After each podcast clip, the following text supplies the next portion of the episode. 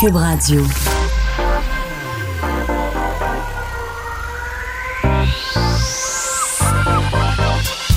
Même l'été, le midi, faut rester informé.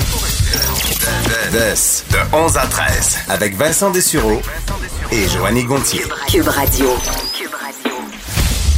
C'est vendredi, bienvenue dans Des de 11 à 13 avec Vincent Dessureau et Joanny Gontier. Salut Joanny. Salut Vincent. Ça va bien? Ça va très bien, toi? Oui, ça, ça- les- on a eu quelques semaines de 4 jours. Là, j'ai une semaine de 3 jours, ça passe vite. Mais c'est comme moi, de- depuis qu'on a commencé la radio le 25 juin, c'est ma première semaine complète.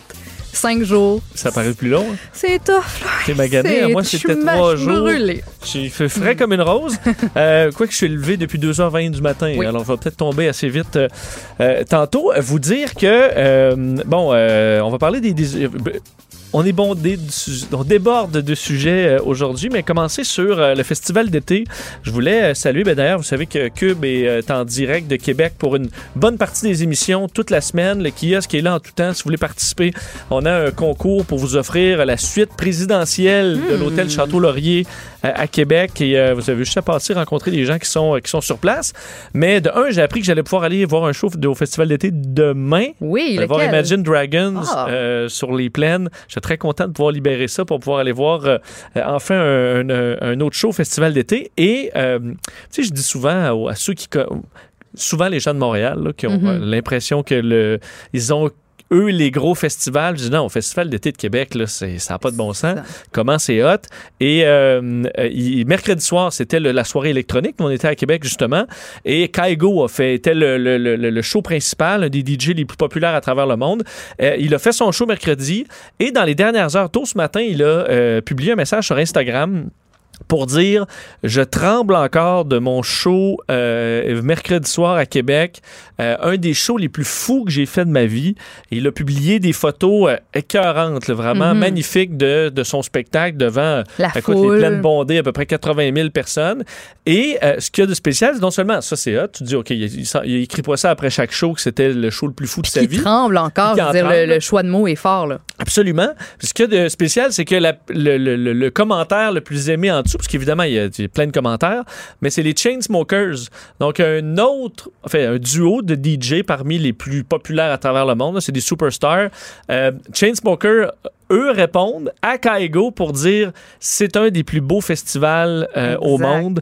Alors, c'est drôle de voir des, des bands internationaux qui se craignent comme ça sur le festival d'été de Québec, c'est hot. Ça, ça fait tellement rayonner le, le, le- le Québec. Moi, là, je trouve ça trippant quand il y a des artistes, comme tu dis, le- de renommée internationale qui prennent le temps de souligner les, les festivals comme ça. Puis, tu sais, je veux dire, Québec, c'est- qui trippent, ils arrivent comme, mais voyons C'est pas New York, ville, là, euh, tu sais, une c'est ça. ville francophone, puis voyons, on capote de même. Ouais. D'ailleurs, on parlait à Louis Bellavance hier, le directeur de la programmation, puis il fait tout un travail, mais ça, garder les artistes heureux d'être là, euh, c'est, c'est, ça fait Ça partie de la game aussi, parce Ouais. que le message se passe. là, quand tu as des, des festivals tout croche, là, Mhm. euh, ben, les artistes veulent pas y retourner, puis le message se passe à travers un autre festival, pas les bandes se rencontrent, disent, hey, va pas à cette place-là, c'est un c'est trou. ça.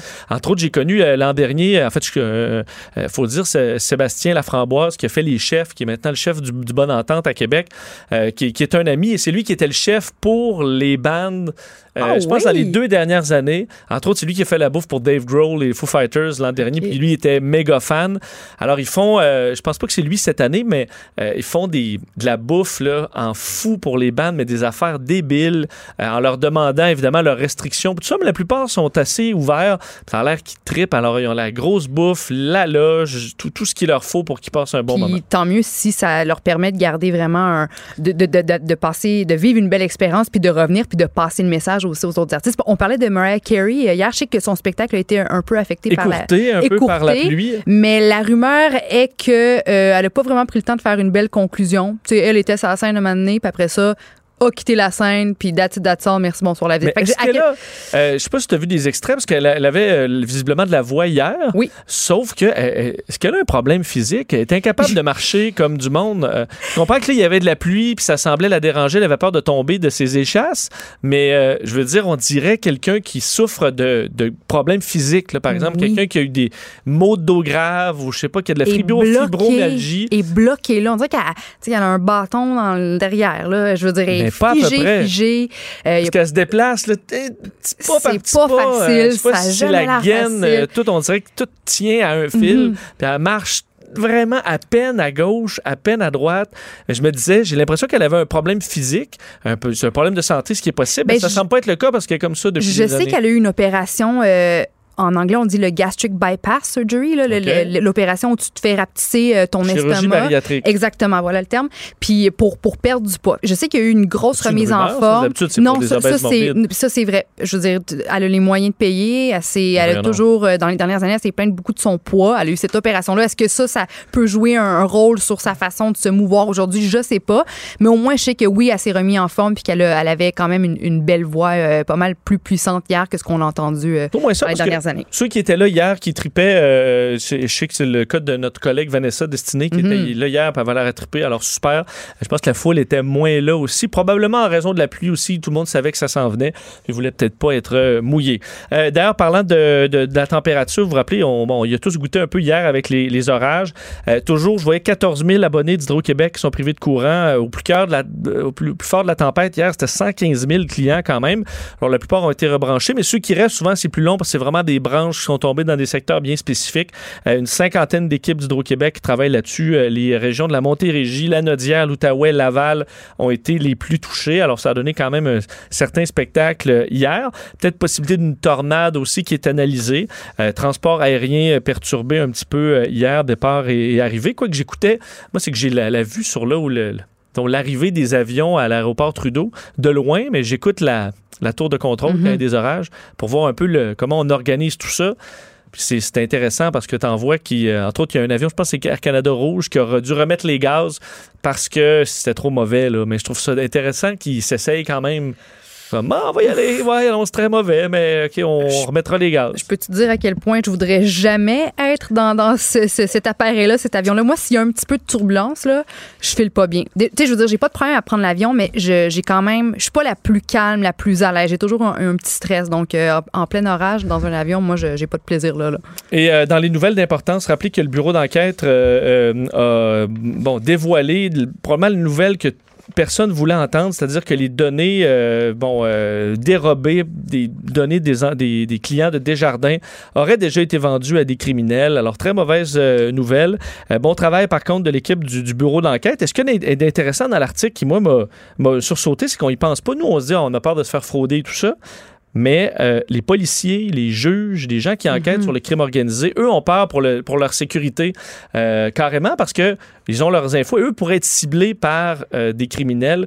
Alors, euh, mauvaise nouvelle. D'ailleurs, Joanie, parlant de notre, la sécurité de nos données, euh, c'est Google qui est sous, le, sous, sous les projecteurs pour une mauvaise histoire. As-tu un, un Google Home, toi, à la maison? J'ai un assistant Google? Home, oui. Bon, ben regarde ça. Il y a un média belge qui s'appelle VRT qui a révélé que les employés chez Google ont accès aux enregistrements de l'assistant vocal Google.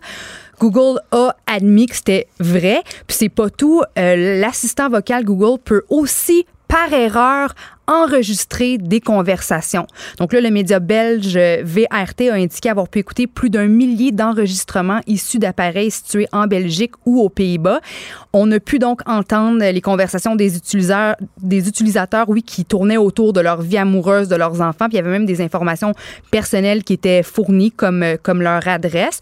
Puis chez Google, on se on justifie ou on se défend en disant que en fait, c'est que c'est des spécialistes qui écoutent les enregistrements des utilisateurs de l'assistant vocal afin d'améliorer sa compréhension des, des différentes langues, des, des accents. On dit que si on veut des outils comme les Google Home, ben c'est important, c'est nécessaire qu'il y ait ce travail-là qui soit fait. Là, Google euh, affirme qu'il y a des équipes qui enquêtent en ce moment sur la fuite de données audio de la part d'un employé qui n'aurait pas respecté la politique de sécurité des données. Donc, ce serait un employé qui aurait facilité cette espèce de, de, de, de, de, de fuite-là.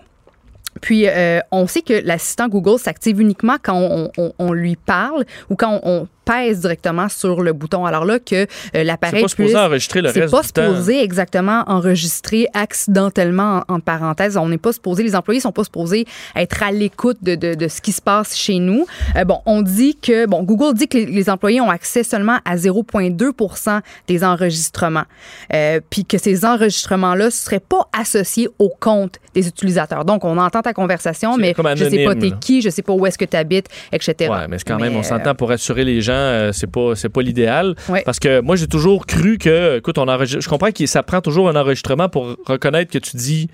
euh, OK, là, je vais pas le dire parce que ça déclenche les, ça chez tout le monde.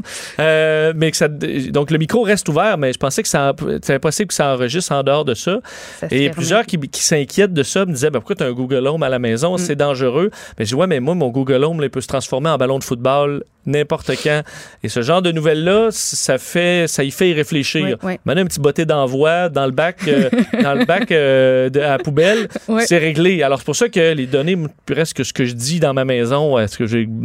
Bon, mais je comprends qu'à un moment donné, euh, ça devient inquiétant. C'est pour ça que tu dis, ma foi, ces compagnies euh, sont incapables de se gérer eux autres mêmes. Ben, ça va prendre des règles très, très strictes. Parce que Mhm. sinon, effectivement, on va, on va jeter, jeter ça par-dessus bord, on va rester à une bonne vieille technologie. Puis avant Google, c'était Amazon qui avait été euh, le sujet de, de nombreuses critiques parce que supposément il y avait des employés qui écoutaient les conversations privées pour, bon, selon Amazon, améliorer leur système. Et d'ailleurs, hier, je suis tombée sur un, un petit texte écrit par le média américain TMZ qui ont rencontré Steve Wozniak, qui est le cofondateur de Apple. Alors, on s'entend que c'est pas un deux de pique, le Wozniak.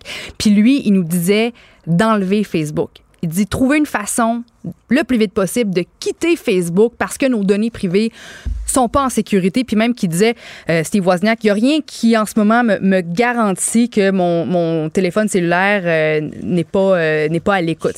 Qu'on- là. Sous-écoute, exactement, sous-écoute. Alors je me dis, si Steve Wozniak nous recommande de, de fermer nos médias sociaux en raison de, de, de données qui sont pas privées ou qui sont en danger, ben là, moi, en ce moment, avec tout ce qui se passe avec Desjardins, là, avec Google, je me pose de sérieuses questions, puis ça, ça m'effraie, ça m'effraie. Effectivement, tu fais bien euh, de te poser des, des questions, surtout qu'on est rendu tellement euh, habitué que c'est quand même dur à flusher, mais certains courageux euh, seront peut-être euh, tentés de le faire. Euh, oh, quelques nouvelles, on dirait en rafale, je sais que Joanie, ça t'a beaucoup inquiété. Il y a des nouvelles, on dirait, qui touchent beaucoup le monde de l'aviation dans, Oui. les, dans les dernières semaines. Bon, évidemment, on, on est dans la dans, l'année, disons, de la saga du 737 MAX, alors des, des moments très embarrassants pour, pour Boeing.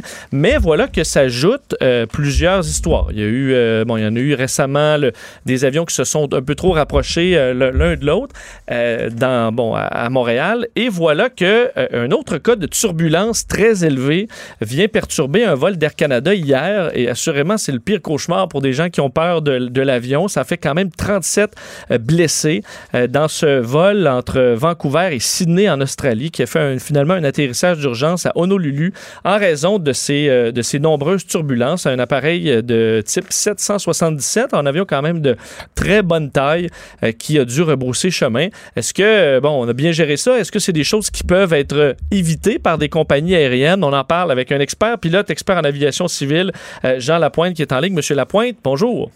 Oui, bonjour, Monsieur Dessureau. Vous allez bien? Oui, je vous remercie. J'ai même eu la chance de, de voler ce- cet avion-là qui s'est posé euh, au Honolulu hier. Donc, c'est vous dire combien euh, je, je connais très bien le, le Boeing 777. Vous avez été le commandant sur exactement cet, cet avion-là? Oui, tout à fait. Bon, excellent. Donc, vous le connaissez bien. Euh, et bon, il faut, faut, euh, faut, faut dire aux gens, le- le- ce genre de turbulence-là qui semble très violente, euh, euh, en haute altitude, est-ce qu'il y a moyen pour les pilotes ou pour les compagnies aériennes, pour les experts météo, de voir ça venir et de l'éviter? Bon, euh, il faut savoir, M. Dessureau, qu'il y a plusieurs intensités de turbulence. Je vais répondre à votre question dans la minute. Euh, turbulence légère, modérée, sévère et extrême. Sur la plupart de nos vols, on va rencontrer euh, de la turbulence euh, légère. Modérée, c'est beaucoup plus rare, mais quand même fréquent. Et ce genre de turbulence-là qu'a vécu les passagers du vol d'Air Canada 33, euh, c'est très rare. Je ne l'ai jamais vécu moi-même en 40 ans, mais Oh. des collègues à qui j'ai parlé m'ont parlé d'expériences désagréables. Parce Maintenant, faut, est-ce faut, que- faut dire, M. Lapointe, que quand on dit, parce dans les terminologies euh, de l'aviation, la turbulence modérée, c'est pas si modéré que ça déjà. là. Euh, ben, c'est désagréable, mais euh, on est capable à ce moment-là soit de changer d'altitude, d'altérer notre course ou de ralentir l'avion. Mais euh, sévère, là, ça commence à être vraiment euh, à un autre niveau parce qu'on a de la difficulté à rester debout dans l'avion. Et pour les pilotes, je peux vous dire qu'on a les, mains pleines lorsqu'on fait face à ce genre de, de turbulence-là. Maintenant, de savoir si c'est prévisible, euh, oui, en général, lorsque c'est greffé autour de conditions météorologiques orageuses, euh, lorsque vous traversez un courant jet qui est en haute altitude, comme vous mentionnez, avec des vents qui sont euh, quand même assez puissants.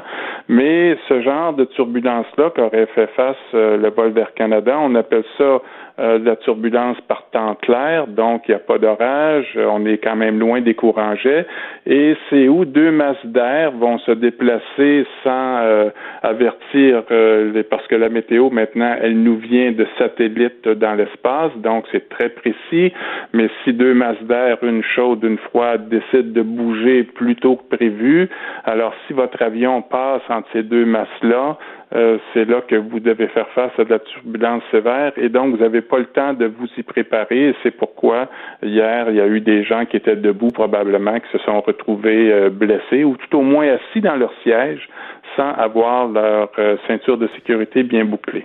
Euh, on parle du 777, qui est quand même des plus gros avions de passagers du monde. Est-ce que ça, ça change euh, sur le, au niveau de la capacité à gérer des grosses turbulences? Est-ce que plus c'est gros, plus c'est ben, pas résistant, mais stable ou, l'inverse? Moi, je vous donnerais l'exemple euh, d'un petit voilier et d'un paquebot sur l'océan lorsque vous avez à faire face à des vagues de 20-25 pieds. Je pense que vous allez choisir d'être sur le paquebot versus euh, le voilier. Donc, pour répondre à votre question, on est beaucoup plus à l'aise dans un gros euh, appareil que dans un plus petit. Et ce que je vous dis en entrée de jeu aussi, le pilote, lorsqu'il fait face à ces turbulences-là, en plus de pouvoir changer d'altitude, va certainement ralentir son avion vers des plages de vitesse euh, qui sont désignées par l'avionneur, donc chez Boeing.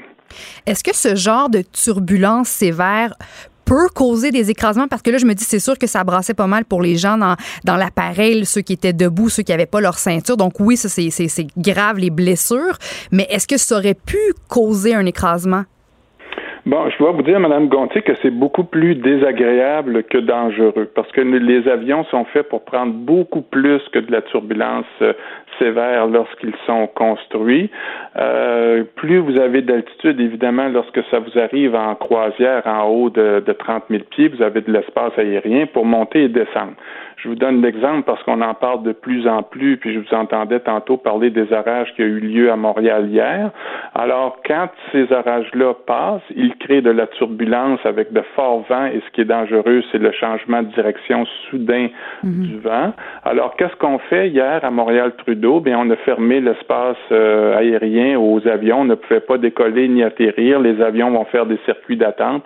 Donc, euh, pour le danger en, croisière, non, mais lorsqu'on est près du sol lors de phases de décollage et d'atterrissage, ça peut être dangereux, effectivement. Ça peut, et ça a déjà dans le passé mhm. causé des écrasements.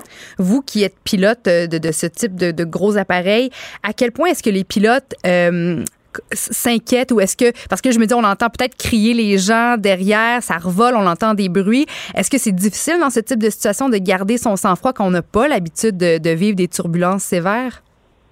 Moi, je vous dirais que la plupart de mes collègues, moi compris, on aime bien les défis et je pense que tout le monde reste calme. Plus l'urgence ou la turbulence est forte, je pense qu'on a quelque chose qui se déclenche à l'intérieur du pilote professionnel euh, qui l'amène à rester calme. Il faut savoir que notre bureau de travail, nous, c'est l'atmosphère, c'est le ciel, alors on, on, on est à l'aise, on le connaît, mais au niveau de la turbulence, euh, je dois vous dire que ça se prépare dès euh, le pré-vol. Alors avant même de se rendre à l'aéroport, en 2019, on a des iPads, on a des, euh, des sites web qui sont spécialisés. Si je remonte à mes débuts, en 1978, on avait une feuille en noir et blanc avec une photo, puis il n'y a rien qui bougeait, puis on allait mm. parler au météorologue.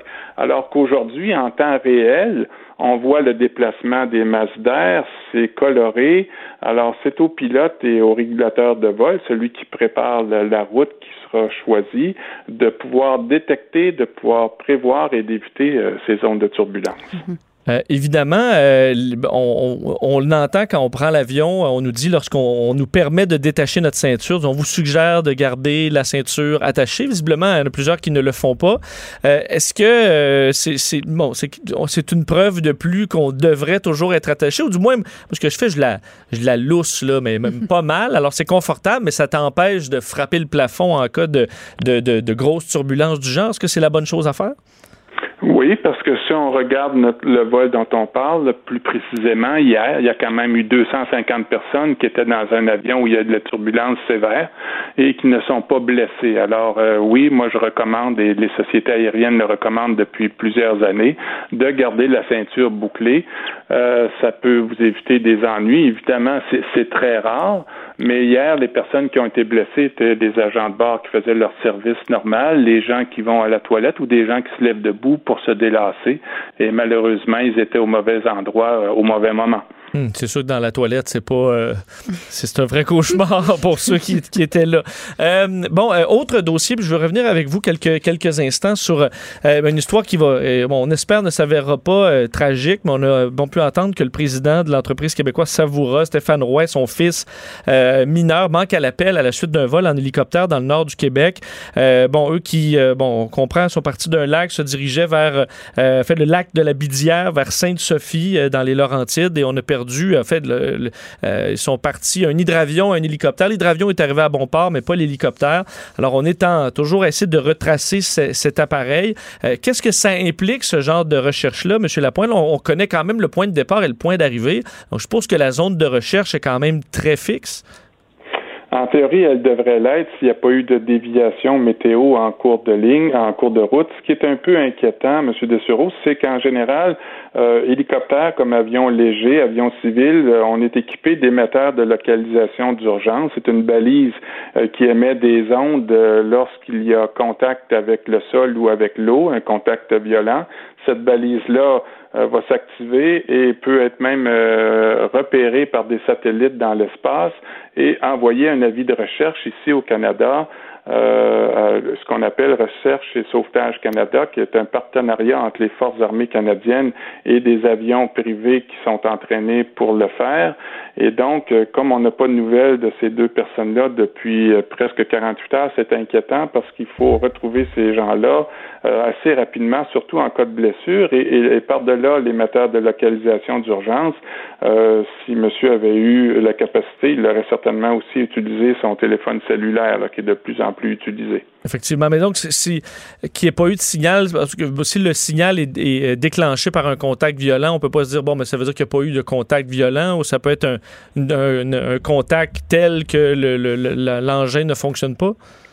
Oui, c'est ça, parce que cette balise-là, elle peut être déclenchée manuellement aussi. Si, mettons, vous avez une panne moteur, vous atterrissez dans un champ au milieu de nulle part, la balise ne s'activera pas de par, euh, elle-même, donc vous pouvez l'activer, utiliser votre cellulaire, mais euh, aussi ce qui euh, devra être vérifié au cours des, des prochaines heures, là, c'est est-ce qu'il y a eu déviation justement du plan de vol du pilote je comprends qu'il y a beaucoup d'efforts dans des, recherches comme ça qui impliquent, donc vous le disiez, l'armée, des organisations civiles, la Sûreté du Québec. Alors, c'est une opération quand même euh, d'envergure pour retrouver un appareil comme ça? Oui, parce que pendant la semaine, lorsque vous, recevez un ordre de mission, euh, les forces armées canadiennes, aussitôt qu'ils ont été avertis euh, euh, du non-atterrissage de cet hélicoptère-là doivent être capables de décoller en moins de 30 minutes. Et lorsqu'on sort des heures habituelles, ben c'est en moins de deux heures. Alors c'est pour vous montrer à quel point euh, le gouvernement puis les différentes instances euh, reconnaissent qu'on doit le plus rapidement possible trouver les gens manquants, que ce soit dans un parc national, sur l'eau. ces 48 premières heures là, sont critiques. Alors on souhaite de tout cœur qu'ils seront retrouvés là avant la fin de la journée. Effectivement. On souhaite que ça, qu'on puisse les repérer rapidement. Jean Lapointe, c'était vraiment intéressant. Merci beaucoup de nous avoir parlé. C'est un vrai plaisir. Au revoir. Jean Lapointe, pilote, expert en aviation civile. Quand même intéressant que notre invité ait déjà piloté cet avion-là, le 777-200, le même qui euh, passait à travers une zone de turbulence euh, très, très intense. On te sait pilote. Ça fait pas 30 ans que tu pilotes des avions. Ils sont beaucoup plus petits aussi. Oui, mais est-ce que ça t'est déjà arrivé de frapper une zone de turbulence que tu n'avais pas prévue ou que tu t'avais pas vu venir? Puis est-ce que dans Ben, ce moment-là, tu as gardé ton sang-froid? La grosse, grosse turbulence est plus en, en altitude, donc les altitudes de ces avions-là. J'ai déjà, par contre, frappé de la turbulence au point où je suis plus capable de manipuler mes instruments. Ça, c'est un peu plate. là. Entre autres, le- le- le- l'altimètre. Tu dois gérer l'altimètre, euh, le, le calibrer en fonction des changements de pression. Puis ça, quand ça te dit, bon, altimètre 2, 7, euh, euh, peu importe, le 2, 9, 8, 2, puis là, tu essaies de. Sauf que là, ça brasse dans tous les sens, puis t'es pas capable. L'important, c'est qu'il te tombe pas un mal de cœur. Ça, ça m'est Oh arrivé là. plus en formation. Ah où, oui? D'avoir tellement mal au cœur que tu dis, oh, sûr qu'on était en, en- c'était le cours sur les, euh, les vrilles et les spirales.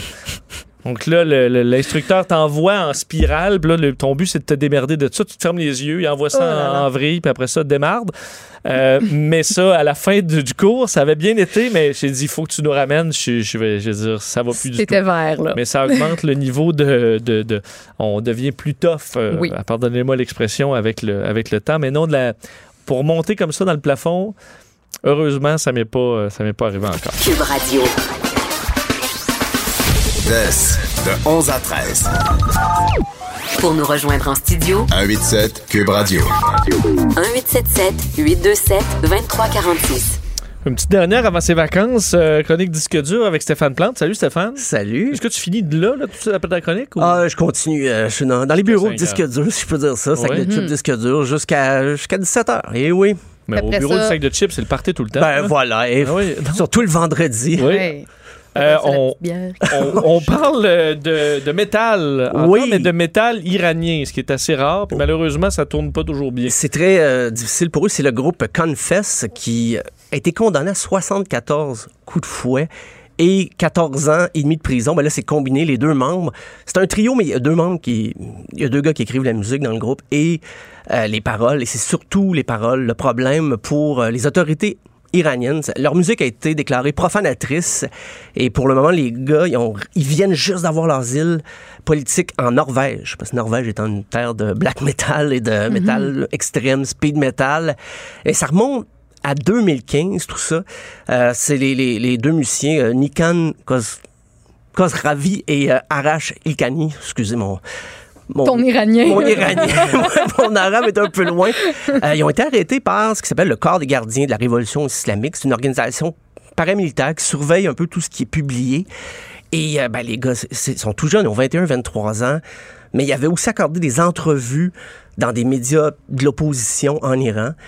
Premi- ben, première erreur, je dis erreur là, dans le contexte euh, iranien en ce du moment. point de vue des autorités. Voilà, donc première erreur, accorder des entrevues à des médias de l'opposition et aussi à des radios étrangères. Donc là, ça a été très mal vu. On a commencé à écouter leurs chansons, on s'est rendu compte que c'était très critique. Ils critiquaient la censure.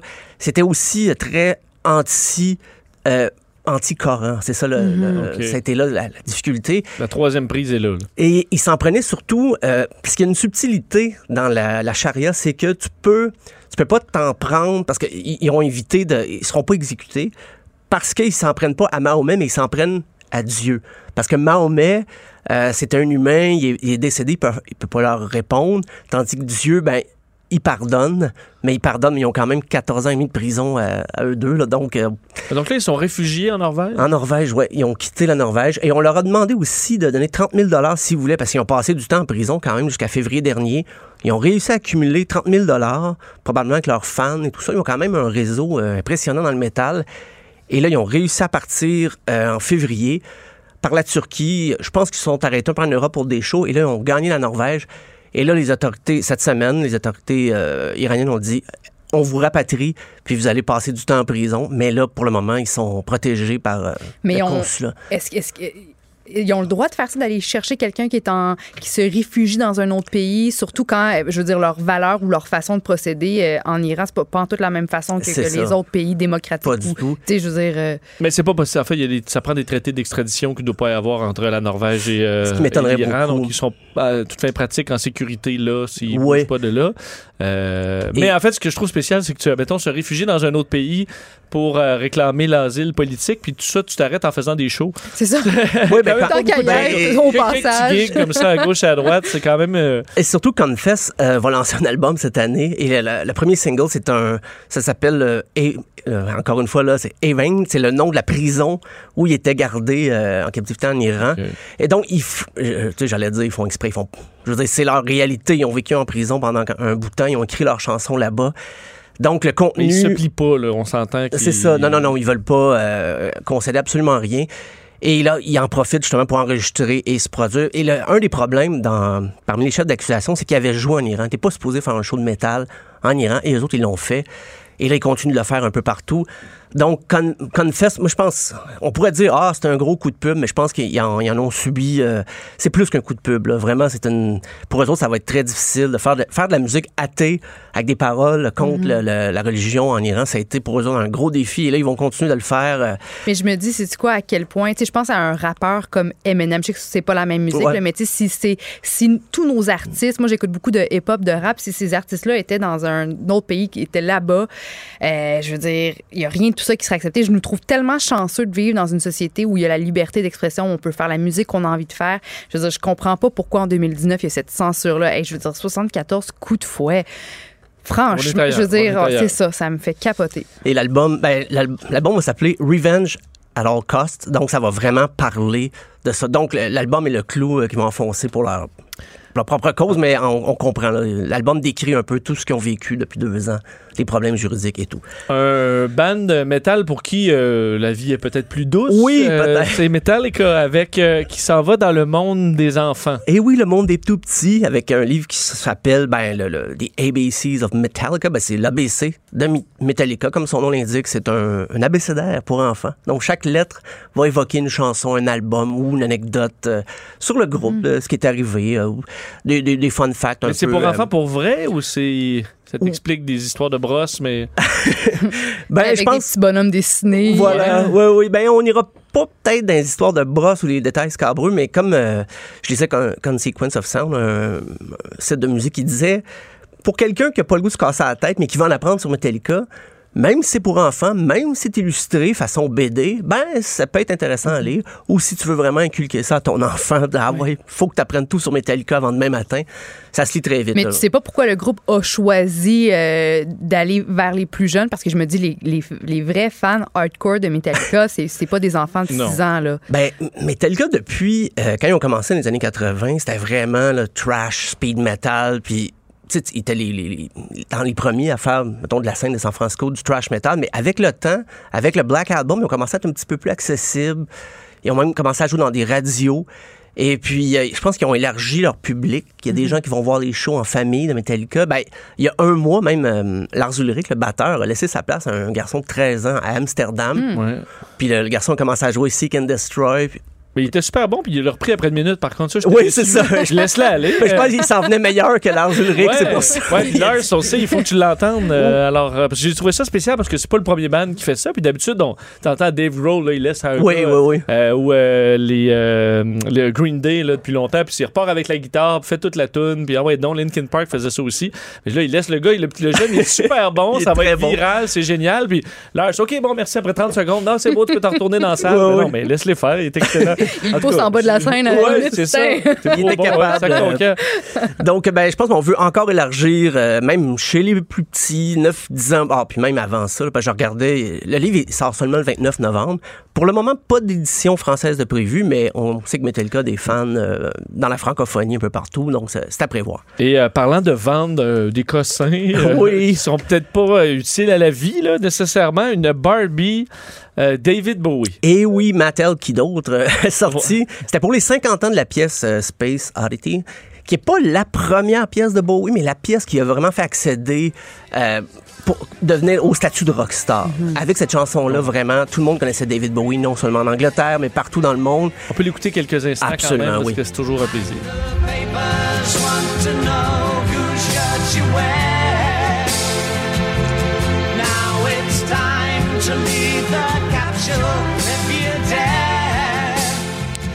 Alors là, mais son personnage, c'était pas une fille. C'est Ziggy Stardust qui est euh, un androgyne, en fait, une rockstar Ouais. androgyne, l'alter ego un peu de David Bowie. C'est pourquoi la Barbie... Barbie n'est pas androgyne, c'est vraiment une fille. Là. Ouais, ben, on l'a habillé comme Ziggy Stardust. Les habits très flamboyants, mais c'est la tête de Barbie. C'est pas la tête de Ken. C'est vraiment Ouais. une Barbie. euh, on, sait que c'est une fille, mais l'habillement reste euh, Je comprends pas où ce qui s'en va avec ça. Ziggy Stardust. Mais Moi non 50 plus. piastres de David Bowie. euh, 50 une- ouais, c'est 50 piastres quand Barbie Bowie, Et le plus- 50 piastres. le plus drôle, c'est que le personnage de Ziggy ça? Stardust, il l'a adopté plus tard. En 69, il n'y avait pas cet accoutrement-là sur scène. Mais David Bowie changeait aux 2-3 ans. Il y avait toujours un nouveau look de scène. Donc, je dirais pas que c'est un anachronisme, mais un peu une passe de cage de Mattel parce que Ouais. Ben, une passe de cash, c'est parce que tu sais, ceux qui achètent ça, mettons, euh, une figurine, là, Oui. je les imagine pas, en fait, pour que les, en connaître certains, ils s'achètent pas de Barbie, là. Non. Pour mettre ça sur le foyer à côté de, je sais pas, un Jedi. Ben, puis, je suis euh, pas d'accord. Il y, a- Superman. il y y a des Barbie collections. Oui, c'est ça, ouais. Euh, puis nous autres, on en avait. Puis moi, j'ai connu quelqu'un là, qui avait toutes les Barbie collections dans les boîtes. Les boîtes n'étaient pas ouvertes parce que c'est les Barbie collections de telle année, telle année, telle année. C'est un peu la même chose. Quelqu'un qui est vraiment fan, quand tu connais toute l'histoire de Barbie puis de la poupée, etc., il y en a très bien qui peuvent être fans Fan de, Barbie, mais pas de. Ben, si, si, les, si t'es fan de Barbie puis en plus t'aimes Bowie, ben, Voilà. garde-toi. Mais tu sais, c'est sûr que moi aussi, quand je pense à passe d'argent, j'aurais peut-être trouvé une autre idée. J'aurais planché sur autre chose. Là, Mais ton amie qui collectionne les Barbie, est-ce Oui. qu'elle va bien? Elle va Une personne qui va prendre Elle l'air des fois à l'extérieur? Très bien. Parfait. C'est une passion que toi, Parce que c'est 50 là, pour une. Non, non, je sais. Ça inclut pas le, le shipping et tout ça, mais, mais Bowie, depuis qu'il est- il est mort il y a trois ans et demi à peu près, il y, a, il y a des produits qui sortent tout le temps comme euh, il y avait des même Vans avait sorti des fameux slip-ons les, les, Ouais. les espadrilles à l'effigie de Ziggy Stardust. C'est la succession qui veut faire. euh, Peut-être oui parce que c'est évident hein. qu'ils ont des droits là-dessus parce que euh, Sérieusement, ça n'a pas arrêté depuis qu'il est mort. Il y avait déjà des produits dérivés de son vivant, parce que ça, c'était un artiste qui a adopté plusieurs looks. On s'entend que ça a toujours, même, surtout dans les années 80 aussi. Euh, donc, ça arrête pas. On sort des produits pour euh, nous rappeler Bowie. Et, mais je regardais dans les Barbie, justement, il y en a eu euh, Beyoncé, Cher, Cindy Lauper, Dinah Ross, Elvis, ça, c'était c'était à prévoir. Là. Il y avait Joan Jett aussi. Celle-là, je l'ai vue. Il y avait une expo au centre-ville récemment, euh, il y a deux ans. Barbie Joan Jett? Oui, mais c'est parce que j'étais. Tu te demandes peut-être pourquoi j'étais là, une expo de Barbie, mais c'est ma fille qui m'avait amené là. Bon. J'ai vu. Hein? Ah, ben tiens. Vincent Dessureau, Puis il y avait Cindy Lauper, Tiens. Joan Jett. J'ai fait, en, ah, ben, engouement pour les Barbie. Il est allé, Je Steph, allé avec sa fille. en bon père. Oui, Joan je comprends, mais Jett. tu n'as pas acheté une Barbie Joan Jett à Non, 50 on pièces, pouvait pas acheter, euh, Mais le prix d'entrée, c'était combien C'était pour quoi, ce- douze- cette Ouais, mais c'est pour le 12 monde de. Barbie. Ce que je trouve ridicule, c'est pas le monde de Barbie, c'est de faire une Barbie euh, Ziggy Stardust, pas rapport, qui est un androgyne. Euh, Ah, écoutez, tu peux faire une poupée Barbie Bob Marley. Euh, Ah, ben, sûrement que ça, va faire faire. n'importe quoi, mais. Ben, pour vrai, ils peuvent faire. euh, je sais plus surpris- quoi. Je suis certain qu'il y en a même des Beatles que j'ai pas trouvé. Il doit en avoir de tous les artistes possibles, mais là, on, on veut souligner les 50 ans de Space Oddity, mais avec La. Barbie Beyoncé, là, c'est correct. Mais le, le. Bowie, euh, je sais pas. En tout cas, je, je, je- on verra. Bon, ben, je- Bon, ben, Ben, je pense Vincent, il va pas l'acheter, la Barbie. ça. On a mais Non, mais compris il y a le toujours un collectionneur qui va toujours l'acheter systématiquement. Fait que c'est pour les trucs Star Wars. Ah oui, ça, parce oui, que oui. le collectionneur va toujours être là pour l'acheter euh, à gros prix. Mais bon, je, je, je sais pas. euh. bon, ben, je, je vais pas te l'offrir pour ta fête, finalement. non, merci. Je vais merci. trouver autre chose. Euh, ben, Stéphane, bonnes vacances. Ben, merci. C'est ton patron qui te remplace en plus? Oui, c'est André Péloquin qui va être là à ma place la semaine prochaine. Donc, euh, bonnes vacances, puis on se retrouve à ton retour dans une semaine ou deux semaines. Une semaine. Une semaine. Hmm, ben, profites-en bien. Merci C'est beaucoup. mérité. Bye. On- Bye. Jess, de 11 à 13, avec Vincent Dessureau et Joanny Gontier. Eux, ils sont toujours sur leur X. Article, euh, ma foi, très intéressant et embarrassant pour une personnalité euh, politique de la ville de Montréal. En fait, le bras droit de la mairesse de Montréal. Vous avez peut-être lu cet article euh, ce, matin de notre bureau d'enquête, comme quoi Benoît Doré a écopé d'une amende majeure concernant un excès de vitesse très important. Pour en parler, les journalistes au Journal de Montréal, Journal de Québec, qui ont rejoint Éric Thibault. Bonjour Éric. Bonjour Vincent. Euh, bon, dans, dans quel contexte euh, Benoît Doré s'est fait, euh, s'est fait arrêter? Euh, Benoît Doré, le soir du 21 avril dernier, roulait sur l'autoroute 35 euh, dans le coin de Saint-Jean-sur-Richelieu au volant de- d'un petit VUS euh, Buick encore. C'est pas reconnu pour être un, un char pour faire de la vitesse. Non, ça, c'est pas une corvette. Et- là. Et oui, et puis il est passé sur un radar euh, de deux patrouilleurs de la Sûreté du Québec et ils l'ont euh, chronométré à 171 km heure. Ça, c'est 71 de plus que la limite euh, permise. Donc ça, on parle d'un, Parce que euh, n'importe qui va dire, ouais, à un moment donné, j'ai fait des, des excès de vitesse, là, mais autant, on parle de 71 km au-dessus de la limite permise, il y en a pas beaucoup qui atteignent ça. Là. Non, ben euh, depuis 2008, là, le, le- le gouvernement a, a durci un peu le, le- code de, de la sécurité routière pour justement pénaliser plus euh, sévèrement les ce qu'on appelle ce que la SAC là, appelle les grands excès de vitesse. Puis sur une autoroute, euh, si tu euh, bon, tu, tu te fais prendre à 60 de plus, 70 de plus, 80 de plus que la limite, Là, c'est les amendes sont doublées puis triplées là, par rapport à un excès de vitesse qu'on pourrait dire euh, normal ou plus commun. Donc, euh, non seulement ça, euh, pour M. Doré, là, ça lui a coûté euh, presque 1400 dollars, mais il, il s'est fait suspendre son permis de conduire là, sur le champ pendant 16 jours. Euh, ça lui a ça lui a coûté, euh, ben pas coûté, mais on, on lui a inscrit euh, 14 points d'inaptitude sur son dossier de conduite d'une shot. Euh, ça, c'est comme à 15, euh, c'est terminé, là, ton permis est, est révoqué. Est-ce qu'on sait euh, s'il il- en avait déjà euh, des quelques points d'inaptitude ou si on le sait pas? On le sait pas. euh, puis euh, bon, il y a, il y a- il y a certaines euh, bases de données là, informatisées là, qui nous permettent un peu de, de, de faire des recherches. Là, puis euh, M. Doré n'était pas.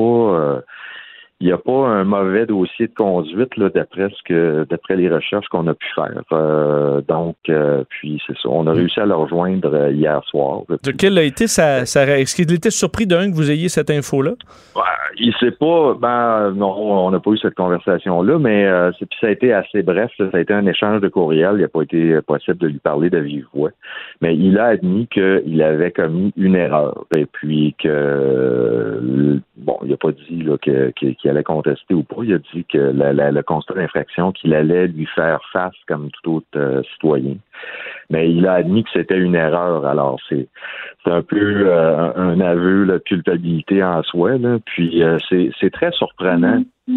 C'est très surprenant parce que M. Doré est- s'affiche comme un, peu un champion là, de des ce qu'on appelle des mesures d'apaisement de la circulation. Ben c'est ça, parce qu'il faut dire, bon, M. Doré est euh, maire de l'arrondissement du Sud-Ouest, c'est le numéro 2 de la ville de Montréal carrément, c'est doublement embarrassant pour lui parce qu'il est impliqué dans des dossiers touchant la vitesse, touchant les constats d'infraction.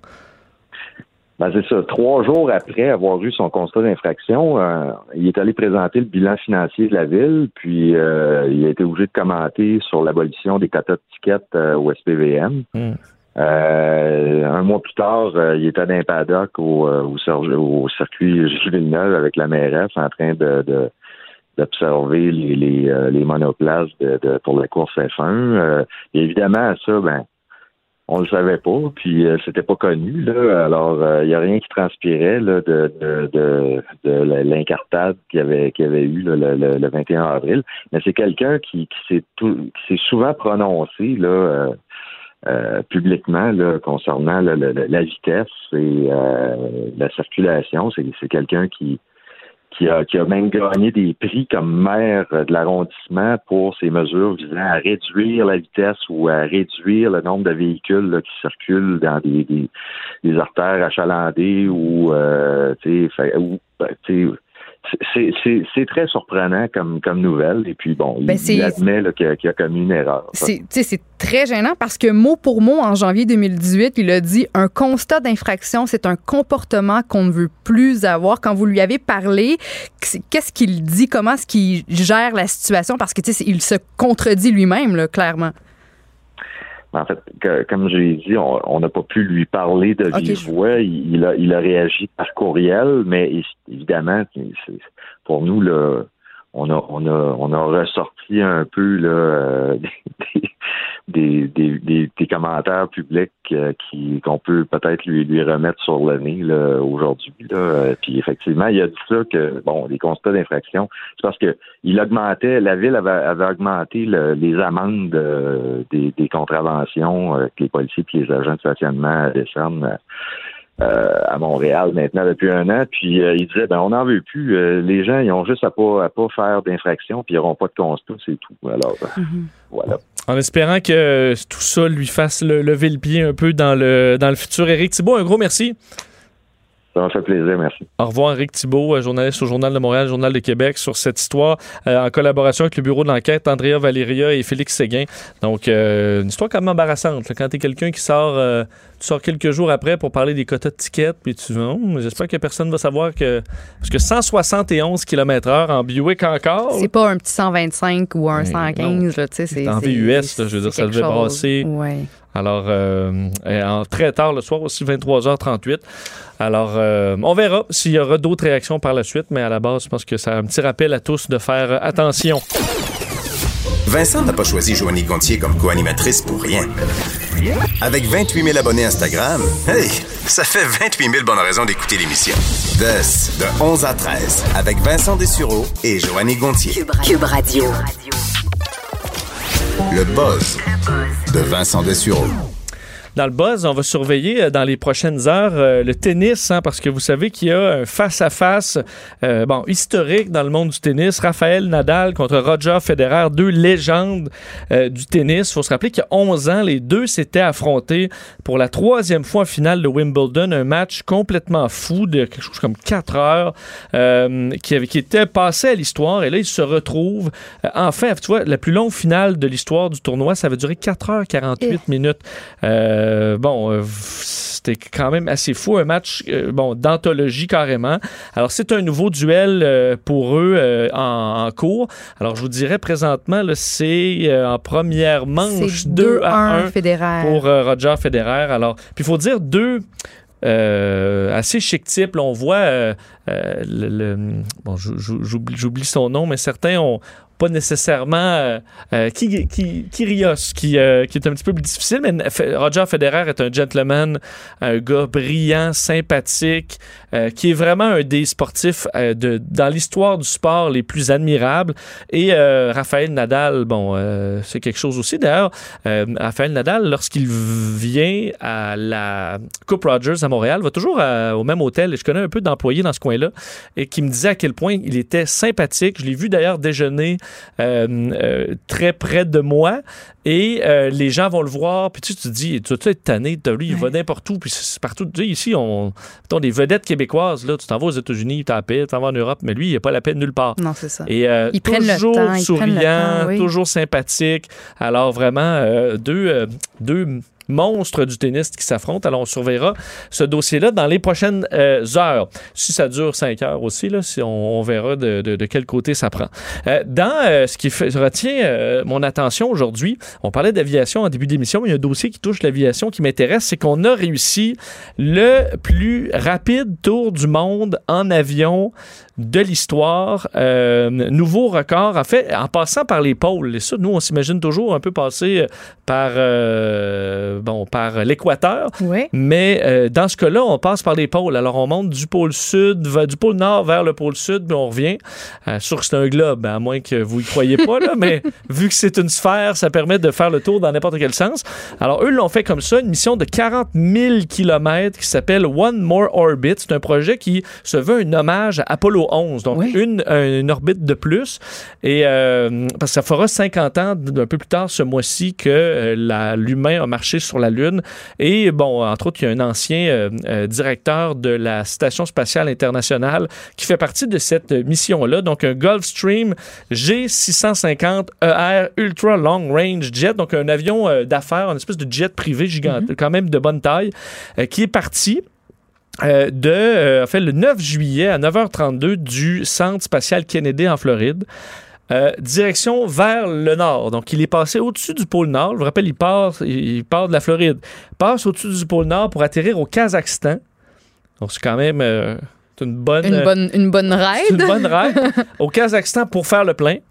Ensuite, euh, du Kazakhstan se dirige plein sud vers le pôle sud, refait le tour du pôle sud, fait, fait le tour du pôle sud pour arrêter au Chili pour euh, remettre de l'essence une nouvelle fois, pour ensuite euh, retourner en Floride dans un vol absolument monstrueux de 46 heures 39 minutes, mais qui éclate le record de près de 6 heures qui date de quelques années. OK, fait quand tu parles de vol le plus rapide d'un pôle à l'autre, quand ils faisaient leur plein d'essence, tu prends pas le temps d'aller manger, tu un petit sandwich la route, euh, rapido presto, c'est le but c'est vraiment de faire ça le plus vite possible. Même on remplit ma- mon avion d'essence, on repart. On est reparti parce que le total, en fait, se totalise quand même une vitesse moyenne de 860 km/h.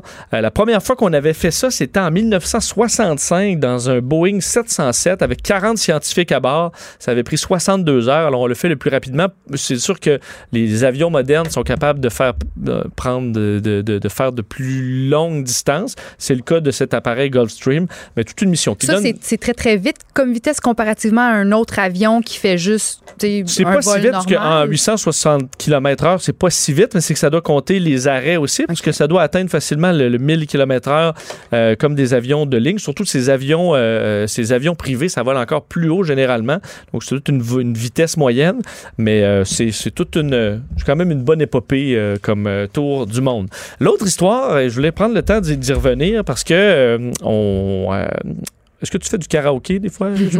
Ben, peut-être pas autant que, que, que Mario Dumont et Marie-Claude Barrette qui sont Oui, de. qui sont des- de- ben, Mario, il des- chante pas. Est Marie-Claude est une chanteuse chante exceptionnelle. très bien, oui. Alors, euh, il se retrouve des fois au karaoké. J'aimerais beaucoup entendre Mario chanter au karaoké. Mais euh, admettons que tu t'entendais chanter au karaoké. Est-ce que Oui. tu serais humilié? Complètement. En fait, je trouve que juste d'entendre ma voix quand euh, à la radio, si je fais de l'écoute pour, pour m'aider, pour apprendre, Tu ah, je trouve ça, se voir ou se, se réécouter, c'est extrêmement difficile et gênant. Bon, mais c'est justement ce que j'ai trouvé très habile, euh, une équipe de, chercheurs qui a décidé d'étudier les effets du sommeil euh, et qui devait, dans leur étude, rendre les gens vraiment embarrassés puis avoir un sentiment de honte. Puis avant, pour les embarrasser, on utilisait dans des recherches des images violentes d'armes à feu, des trucs comme ça.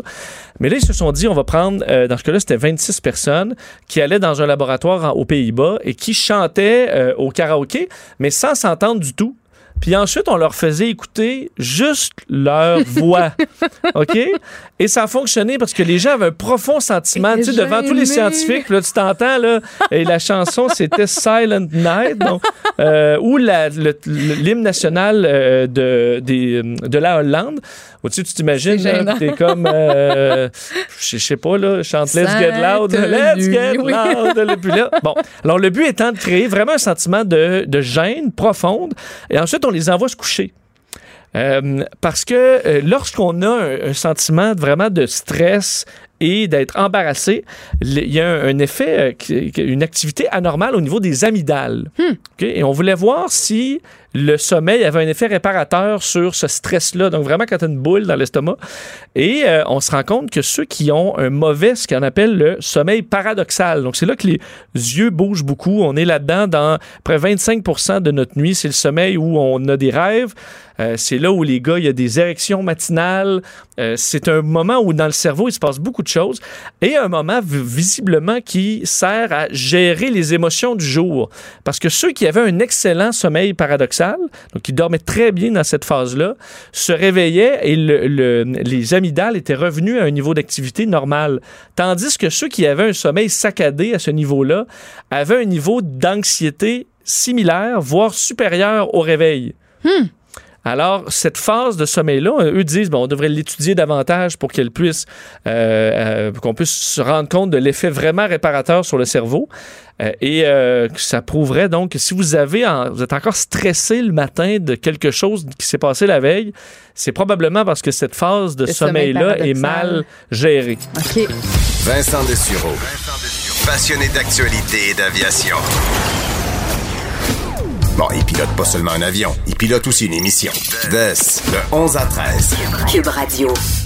Beaucoup de nouvelles, euh, quand même, de dernière heure. Euh, une qui touche euh, le président américain Donald Trump. En fait, son ministre du Travail, Alexander Acosta, qui a démissionné dans les dernières heures. Il faut dire que c'est pas, ça touche pas parce qu'il y a quand même plusieurs personnes qui ont quitté l'entourage de Donald Trump pour plein de raisons reliées au, président. Dans ce cas-là, ce n'est pas vraiment le cas. Il est dans l'embarras, Monsieur Acosta, depuis un, certain temps concernant un dossier, le dossier juridique de Jeffrey Epstein, un, financier accusé d'abus sexuels sur des mineurs. En fait, c'est qu'il aurait, à une certaine époque, donc il y a pas une dizaine d'années, euh, fait éviter un procès à Jeffrey euh, Epstein, euh, qui été, bon, dans des conditions un petit peu trop favorables aux yeux de plusieurs. Alors, sous le- les, projecteurs, il a décidé, puis c'est ce qu'il a dit. J'ai appelé le président ce matin pour lui dire que je pensais que démissionner était la meilleure chose à faire. Le président a répondu que Alex Acosta était un très bon ministre du Travail. C'est quand même un autre départ dans l'entourage de Donald Trump. Alors, euh, lui, à l'époque, en 2008, était procureur euh, fédéral en Floride, avait négocié un accord en justice euh, avec euh, l'homme en question, lui qui d'ailleurs euh, est inculpé présentement pour d'autres chefs d'accusation à New York d'exploitation sexuelle sur des une dizaine de mineurs, euh, en fait, bon, des, dizaines de mineurs, en cours jusqu'à 45 ans de prison. Il y avait un autre dossier. Lui avait quand même des amis au placé, notamment Donald Trump, mais aussi Bill Clinton et le prince Andrew, qui est le fils de la reine euh, Elisabeth II. Alors, euh, quelqu'un qui avait des bons contacts, ça a été payant à un certain moment, visiblement, mais là, ça met dans l'embarras ceux qui ont euh, tripoté là-dedans.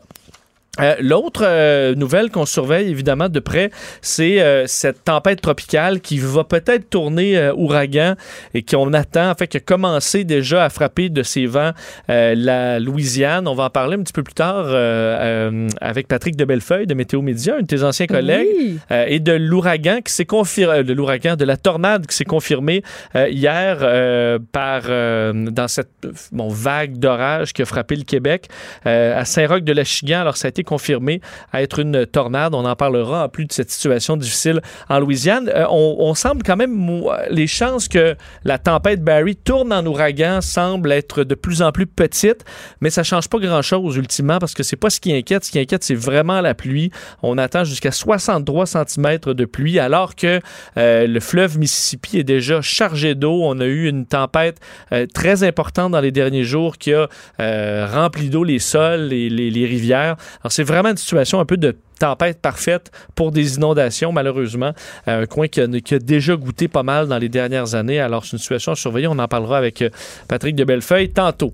On revient sur un des dossiers euh, bon, les plus chauds au, Québec dans les dernières semaines. Celui, il faut dire du transport. On a parlé beaucoup du tramway à Québec. On a parlé de la ligne rose. On a parlé du pont Samuel de Champlain, mais aussi du fameux troisième lien de Québec qui va de l'avant, bon, à vitesse quand même assez accélérée par le gouvernement de la CAQ.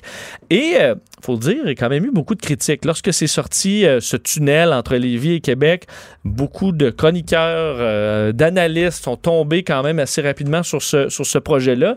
De sorte qu'hier, le maire de Lévis, Gilles Lehouillier, qui, qui a tenu à présenter ou à rétablir les faits, disons, dans ce dossier-là, alimenter plus positivement peut-être le débat public sur le troisième lien. Lui qui revient d'une mission euh, en France et qui donne une comparaison qui, euh, bon, mérite d'être analysée avec un pont là-bas dans des, une situation qui peut peut-être ressembler à celle de Québec.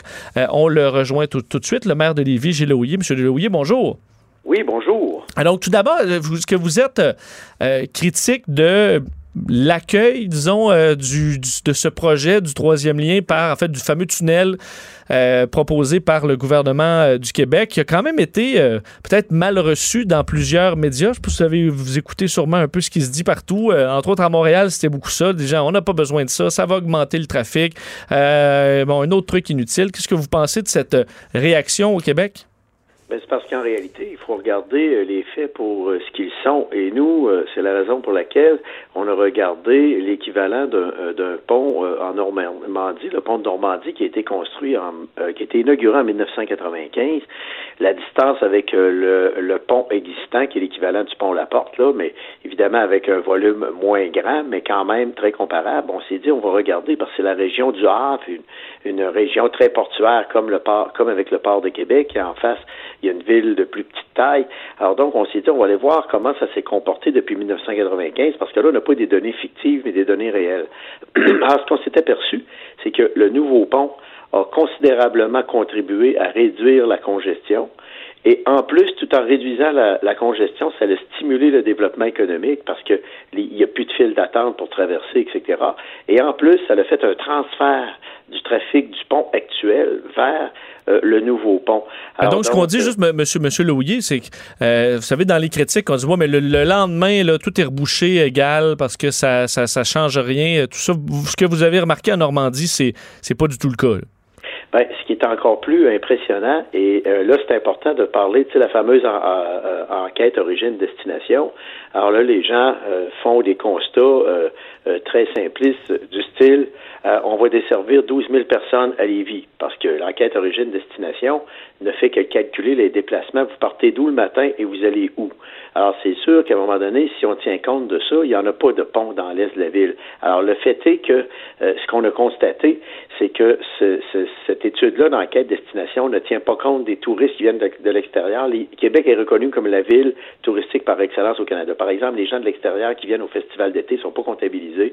Les seuls véhicules qui sont comptabilisés, c'est les automobiles Québec-Lévis. Tout ce qui vient en dehors n'est pas comptabilisé. Les camions ne sont pas comptabilisés. Alors, savez-vous ce qu'on s'est rendu compte? Dans- à Québec et à Lévis, sur notre système autoroutier, il y a 70 000 camions par semaine qui circulent. Ces 70 000 camions-là, là, ils représentent à eux seuls. Ça, c'est des données du ministère des Transports de 2006. Malheureusement, on n'a pas les données à jour, mais ce sera encore plus important aujourd'hui.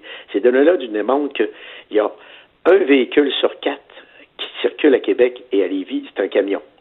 Alors, qu'est-ce que ça signifie? Ça signifie que quand on a développé le pont de Normandie, ça a eu pour effet, effectivement, d'amener le transport lourd euh, sur, sur les ponts, de, de, de favoriser l'équilibre. Et là, les deux ponts se sont équilibrés de telle sorte qu'on a, on a réglé les, les, les congestions et les longues files d'attente. Alors, nous, ce qu'on dit, c'est que le, le pont, le tunnel qui est proposé dans l'est de la ville, c'est pas un tunnel local. C'est un tunnel national qui relie des routes, comme en France, au fond, euh, qu'est-ce que fait le pont de Normandie? C'est qu'il il relie l'autoroute des estuaires. C'est une route sur 100, euh, 1200 km où euh, c'est le transport, surtout des marchandises, qui est très important. Donc, Donc, faut pas penser que c'est juste pour ceux qui habitent près du pont à Lévis, qui s'en vont près du pont à, à Québec. Vous voyez ça dans un aspect plus global. Oui, tu sais, en plus, il y a des, euh, il y a des pseudo-spécialistes qui nous sortent l'argument, ben oui, mais ça va favoriser l'étalement urbain. Ben, on a regardé, là, la municipalité, la ville d'Honfleur, qui est juste en avant du Havre, là, où a, a été fait le pont, un peu, Honfleur, mettons, l'équivalent de Lévis, mais c'est sûr que la population est beaucoup plus petite là-bas, et de 10 000 de population. Ils auraient pu faire du redéveloppement densifié. Alors, qu'est-ce qu'on a constaté? La population s'est maintenue à peu près au même niveau. Pourquoi c'est maintenue au même niveau? Parce que ce pont-là, c'est pas juste un pont local, c'est un pont de transit important. Alors, essayez de vous imaginer, par exemple, une entreprise comme Valero, là, ça peut être jusqu'à 400 camions par jour. Alors donc, tu sais, qui font euh, qui font du trafic, etc. Alors c'est sûr que dans le cas de Valero, on, on transporte plus de- de- des produits pétroliers, des matières dangereuses, mais c'est justement là qu'on ferait une répartition parce que il y a seulement que 6 6 à 8% du camionnage que c'est de matières dangereuses. Tous les autres camions vont pouvoir utiliser le tunnel.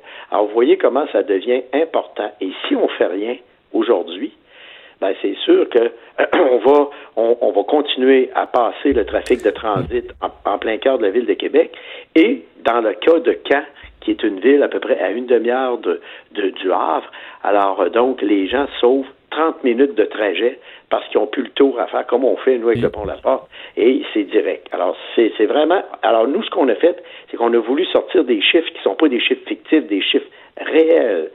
Mais il y a quand même un point euh, qui, qui, bon, dans, dans les critiques m'apparaît quand même un peu plus solide, c'est euh, pour avoir habité à Beauport, euh, l'arrivée à la ville de Québec, là, où on arrive, on passe par l'énorme bon, auto- auto- autoroute du frein Montmorency, mais on arrive coincé pour aller prendre Honoré Mercier, la côte qui monte vers le Parlement, coin qui est déjà jamais matin après matin, euh, qu'on ne prévoit pas refaire avec un troisième lien, à moins que je me trompe. Est-ce que ça, quand même, de dire, ouais, mais ramener des voitures là pour rentrer au centre-ville, ça règle pas grand-chose? Qu'est-ce que vous répondez à ça? Ben, le problème, euh, l'avantage, c'est qu'on va répartir le trafic. Par exemple, les 12 000 personnes, les 12 000 personnes qui, euh, qui euh, qu'on dit qui s'en vont dans l'est de la ville le matin, c'est-à-dire qui partent, mettons, de Lévis et qui s'en vont dans l'est de la ville de Québec, ces 12 000 personnes-là ne prendront plus le pont La Porte, là. Comprenez-vous? L'idée? Ils vont prendre carrément le, euh, le, euh, le tunnel pour se rendre directement. Je vous donne un autre exemple. Tout le trafic qui arrive de Montréal, de Victoriaville, parce que vous savez qu'il y a- des grands pôles urbains le long de l'autoroute 20. Victoriaville, Drummondville, c'est extraordinaire l'explosion économique qu'il y a là aussi. Montréal, alors c'est tous des gens qui livrent la marchandise à Québec, qui livrent la marchandise euh, donc euh, au Saguenay, euh, sur la côte nord, etc. Alors tous ces véhicules-là ne passeront plus par le pont par le pont La Porte. Donc on va désengorger la 40. On- C'est sûr qu'on va la désengorger parce qu'on va avoir un effet bypass comme on a à New York, comme on a à Boston. Alors c'est sûr que l'artère principale devient automatiquement désengorgée. Est-ce qu'il va y avoir certains réaménagements d'accès à faire? Sûrement. Mais moi, je vais vous dire que dans l'ensemble, on va pas mal mieux répartir le trafic. Le problème, c'est que tout le monde doit se tirer à un seul endroit pour traverser. C'est là le problème et c'est ça qui fait qu'on a un engorgement et surtout des fils qui s'étirent maintenant jusqu'à 20, 24 km aux heures de pointe. Donc le problème, il est là. Le problème euh, est, est- est relié à ça. Et si en Normandie, ils n'avaient pas construit le deuxième pont, tout le développement économique de la région aurait été stoppé parce que l'engorgement fait en sorte que c'est plus possible de développer des industries à valeur ajoutée. Alors, donc, nous, ce qu'on a, ce qu'on a fait, c'est qu'on a, ce qu'on a voulu dire, c'est, de faire attention à ça, faire attention aussi à l'étalement urbain. Je vais vous dire ce qui va arriver, d'après moi, au niveau du développement économique, euh, si, euh, si, euh, si un, un tunnel comme ça se construit. Il va y avoir des pôles qui vont en profiter. Par exemple, Beauport, Charlebourg, il va se faire du redéveloppement, ça va être positif, Côte de Beaupré. Vous avez, mais vous avez un, un bon point là-dessus parce qu'on parle d'étalement urbain. euh, et évidemment, les détracteurs du troisième lien vont parler des terres agricoles euh, p- près de Lévis ou à, ou à l'est de Lévis. Mais il faut comprendre que là où le tunnel va arriver, euh, dans le secteur de Beauport, d'Estimauville et votre zone à Lévis, c'est des zones que vous pouvez quand même densifier dans ce coin-là. Est-ce que c'est ce que vous prévoyez, c'est-à-dire densifier la zone de Lévis qui est près du tunnel sans déborder nécessairement la- de la ville? Ben, regardez actuellement ce qu'on fait, nous, euh, à Lévis, là, dans notre schéma d'aménagement qu'on a remis à jour. On a une nouvelle stratégie de développement résidentiel, commercial et industriel qui est très précise, très chirurgicale. On a une capacité en habitation, en unité d'habitation, de 25 000 unités d'habitation dans le périmètre urbain. Euh, là, on a, on a un développement exceptionnel. On en construit 1300, 1400 par année. Mais normalement, là, quand on va arriver avec des choses normales, quand on va avoir construit 5, 6, 700 unités par année, surtout, vous avez vu, la croissance démographique va être, va être, va, se stabiliser. Donc, imaginez-vous, on en a au moins pour 30 ans. Et déjà, actuellement, nous, on refuse tous les projets qui empiètent en zone agricole. On les refuse déjà à Lévis. Alors, quand vous arrivez dans des petits villages comme Beaumont, par exemple, lorsque Beaumont veut agrandir son périmètre urbain, est-ce que vous savez ce que le gouvernement leur répond?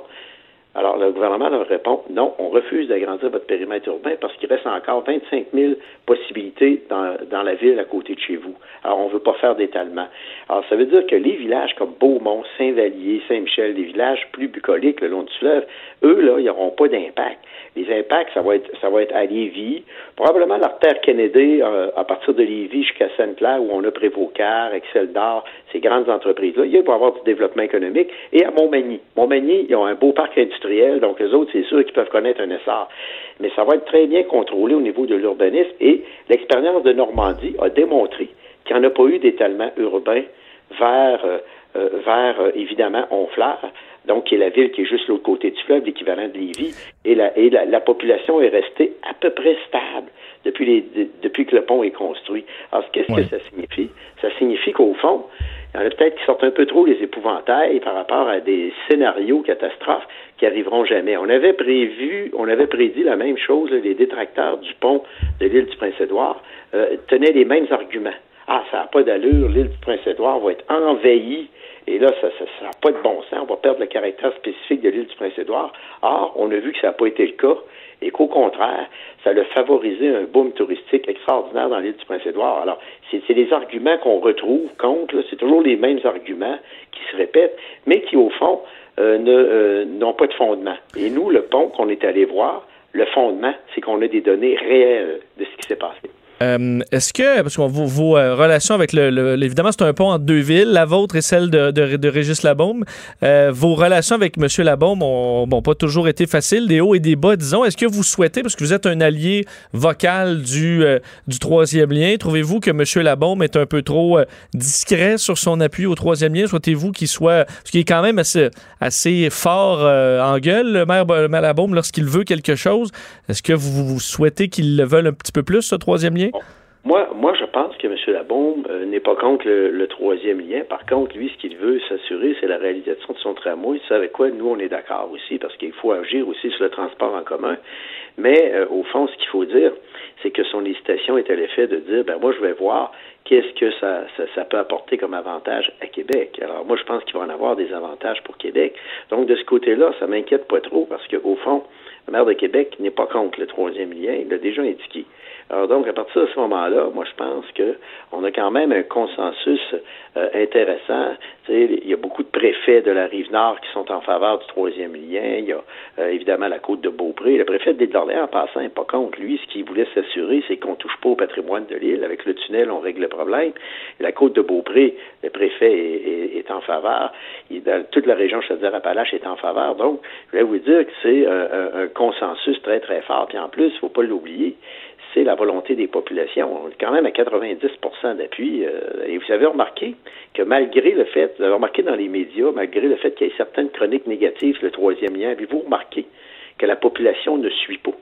Avez-vous remarqué que la population n'émet pas de commentaires du ah oui, c'est vrai, on est contre le troisième lien. Alors, on l'entend, on l'entend pas tellement. Pourquoi? Chaque fois que moi je sors, que ce soit à Lévis, à Québec, j'étais au festival d'été cette semaine, tout le monde me dit hey, le troisième lien, c'est super, on est en faveur. Donc, il y a une faveur populaire qui est là. Il y a un engagement ferme du gouvernement Legault qui a été pris aussi pendant la campagne électorale. Ils ont eu le courage de maintenir cet engagement-là jusqu'à la fin. Euh, et donc, ils ont été élus. Alors, donc, moi, à partir de ce moment-là, je suis pas inquiet pour la suite des choses. Et honnêtement, essayons de nous poser la question que si on avait, si fait pas ce lien-là avec toute l'industrie du camionnage qui est même pas comptée dans l'enquête origine-destination, un véhicule sur quatre, imaginez-vous ce que ça va être dans quelques années, puisque le pont de Québec, euh, le pont La Porte a déjà atteint son point de saturation depuis au moins 2011. Et là, si le port de Québec, euh, euh, donc, parce que le, le, le, le port du Havre, euh, en France, là, là où est le pont. Alors, eux, maintenant, de, ils, ils, euh, ils ont, euh, ils, ont, ils ont les containers depuis 1995. Donc, c'est sûr que si on a des containers au port de Québec, ça va amener plus de camionnage automatiquement. Ça ne peut pas faire autrement. Donc, à partir de ce moment-là, il faut prévoir ce camionnage-là. Or, sur le pont de Normandie, le camionnage est passé de 200 000 camions à 1 million de camions euh, depuis 1995. Ce qui veut donc dire que l'impact est là. Alors, il faut prévoir ça. Et moi, je pense que le gouvernement agit de façon responsable dans la région, qui est le point carrefour de l'ensemble des autoroutes du Québec. Il ne faut pas l'oublier, la 40, la 20, etc. C'est un carrefour extrêmement important. Puis en plus, c'est la région qui connaît la plus forte croissance économique. C'est dit, intéressant de voir amener des, euh, des, des chiffres. On verra quelle sera la réaction des, Oui, euh, ben- de ceux qui ont produit les autres chiffres. Monsieur Lehoulier, un gros Oui, merci. ben, c'est ça. Ben, dit, on fait juste alimenter, évidemment, la réflexion euh, dans le sens suivant, mais pour le reste, on fait confiance au gouvernement. De toute façon, l'engagement est pris euh, et le, euh, le, le processus est démarré pour le gouvernement. C'est dit, Monsieur Lehoulier, un gros merci. C'est moi qui vous remercie. Au revoir. Bonne journée. Gilles Lehouillier, maire de Lévis, qui parlait quand même des ponts, ponts La Porte et, euh, et Ponts de Québec, qui sont effectivement surchargés à l'heure de pointe. C'est, tout à fait vrai pour passer dans ce coin-là souvent. Mais il va falloir aussi rénover ces ponts-là. C'est ça le problème, c'est que le pont de Québec est aussi à, à l'abandon ou presque depuis euh, plusieurs années, voire décennies. Et euh, le pont La Porte, veut, veut pas, elle commence à avoir des premiers signes de vieillissement. Donc, euh, on construit du neuf, mais il faudra pas oublier de garder le vieux en état parce que sinon, ça va être encore plus compliqué. Mais la bonne nouvelle, c'est que ce système nous apporte de l'air chaud en provenance. Ben non. Joanie vous fera pas la météo. Mais pour connaître la température des derniers sujets chauds, vous êtes au bon endroit. DES, de 11 à 13. On, euh, le vendredi, on parle voiture. C'est avec grand plaisir, euh, d'ailleurs, qu'on parle avec le producteur de contenu automobile pour le guide de l'auto et le Journal de Montréal, le Journal de Québec, Germain Goyer. Salut, Germain. Bonjour à vous deux, ça va bien? Ça va très bien. Euh, tu commences d'ailleurs par une, euh, bon, une voiture que euh, moi je trouve toujours intéressante, à part que c'est un paquet de troubles euh, selon tout le monde que je connais qui ont déjà eu ça, une Mini, mais qui aura finalement une euh, version entièrement électrique. Oui, ton entourage est très représentatif euh, de la situation. C'est ça, hein? C'est pas, euh, c'est pas des voitures euh, qui, qui, qui brillent par leur simplicité leur fiabilité. Mais euh, donc voilà, c'est ça, Mini qui a dévoilé une version 100% électrique euh, de, de, de sa Cooper. Et euh, ben, on a toujours l'impression que l'été, c'est un peu plus tranquille en termes d'actualité. Mais là, on a quand même frappé un grand coup euh, cette semaine en dévoilant cette voiture-là euh, près d'Oxford euh, en, en, en Angleterre. Est-ce que ça peut quand même être, être un modèle, bien sûr que sur la fiabilité, euh, c'est une autre affaire, mais intéressant, c'est quand même des voitures qui m'apparaissent très le fun à conduire, euh, avec un modèle électrique, donc il y a une accélération intéressante, qui a une, Ouais, peut-être un... on espère que euh, le, le plaisir de conduire de la Mini, parce que c'est vraiment ce qui fait qu'on apprécie cette voiture-là. Il y a son look qui est très particulier et il y a son, son sa conduite qui est, euh, qui est, très intéressante. Donc on espère que ça, ça demeurera. Euh, pour le moment, c'est ça. Elle a juste été dévoilée. Personne ne l'a conduite encore. C'est un modèle euh, 2000, 2020. Donc, euh, on ne l'aura pas euh, avant, plusieurs mois. Et euh, pour le moment, on parle d'une autonomie qui va osciller entre 235 et 270 kilomètres. Donc, ça reste tout à fait raisonnable pour un usage, euh, euh, normal, disons, et euh, une batterie de 32,6 kWh.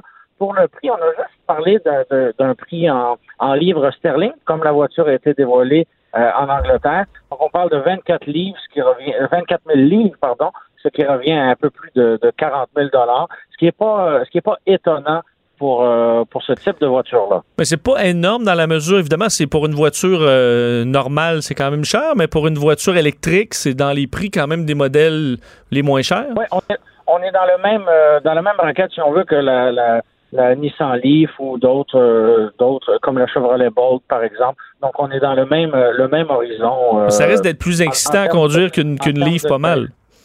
Oui, exactement, exactement. Et c'est pas non plus tout le monde qui, qui, qui désire se promener dans un, un véhicule comme un, un vaisseau spatial, par exemple. Mhm. Tu sais, la Mini euh, électrique, on peut voir les photos sur le site du guide de l'auto, mais ce qui est le fun, c'est qu'elle a l'air d'une Mini. Donc, euh, elle n'a pas été, elle a pas été dénaturée. C'est ce qu'on aime, c'est ce qu'on aime aussi avec euh, la e-Golf, qui est la version 100% électrique de, de la populaire Golf. Ben, elle a l'air d'une Golf. Donc, c'est ce que, c'est ce que les gens aiment. Euh, en Angleterre, et je l'ai appris euh, bon, en, en- lisant cette histoire-là, euh, l'Angleterre a son festival de la vitesse. Et on a donc quand même une bonne idée. Et ils ont, enfin, on a lancé chez Lexus une, ben, une nouvelle qui va intéresser ceux qui cherchent une cabriolet peut-être excitante, le, le Lexus LC cabriolet. Oui, exactement. Donc, c'est vé- véritablement le porte-étendard de la marque Lexus.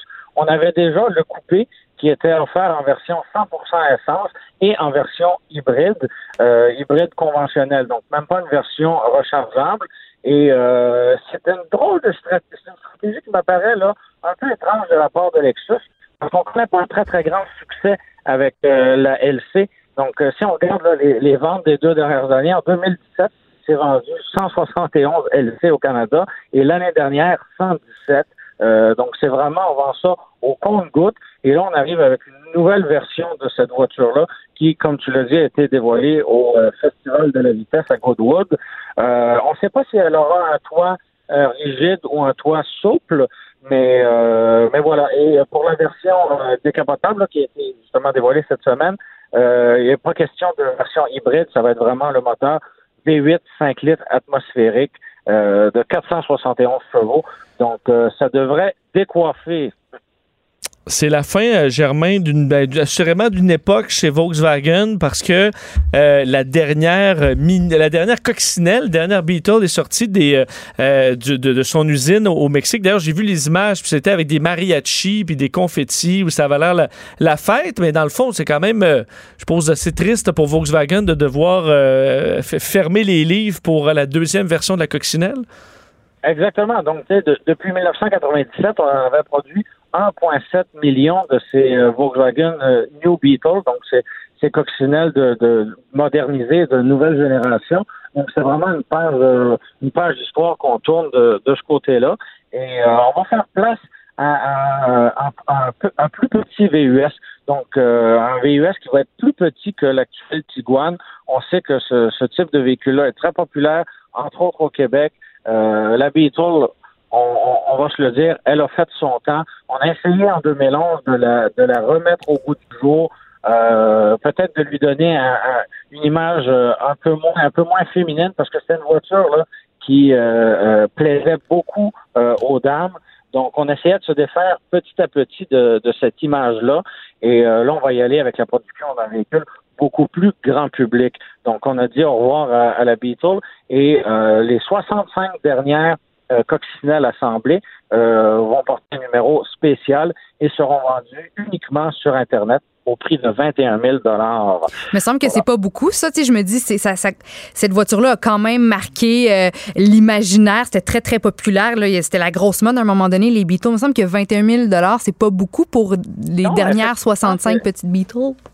Ben oui, comme comme tu as dit, ça a marqué ça a marqué l'histoire, ça a marqué l'imaginaire. On peut on peut penser entre autres à la fameuse choupette, là, la coccinelle blanche avec le numéro 53 là, dans Un amour euh, de coccinelle. Et euh, donc c'est ça, 21 000 dollars. Euh, si elles sont pas déjà toutes vendues, ces 65 là, ce sera pas bien long. Et euh, sûrement qu'il y a beaucoup de gens qui vont spéculer avec ça. Euh, je me garde une petite gêne de mon côté parce que euh, on a, oui, c'est la dernière Volkswagen coccinelle à essence. Est-ce que dans deux ans, trois ans, quatre ans, on va pas revenir avec une autre coccinelle qui cette fois serait électrique?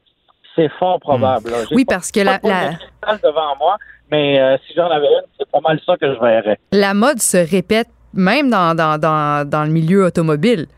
Exactement. Le facteur nostalgique vend beaucoup. Euh, c'est pour ça qu'on l'avait ramené en 97, euh, la Beetle.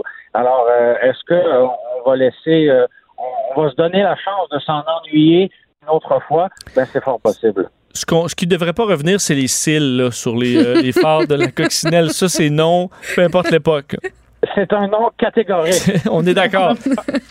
ça devrait même pas être légal. Euh, on termine avec le, le guide de l'auto. Euh, on a pu voir euh, avec la une du prochain guide de l'auto 2020, donc euh, la, la- la prochaine édition. C'est quand même 54e année consécutive. D'ailleurs, j'ai acheté le guide de l'auto en cadeau à mon père au moins 26 de ces années-là euh, d'affilée.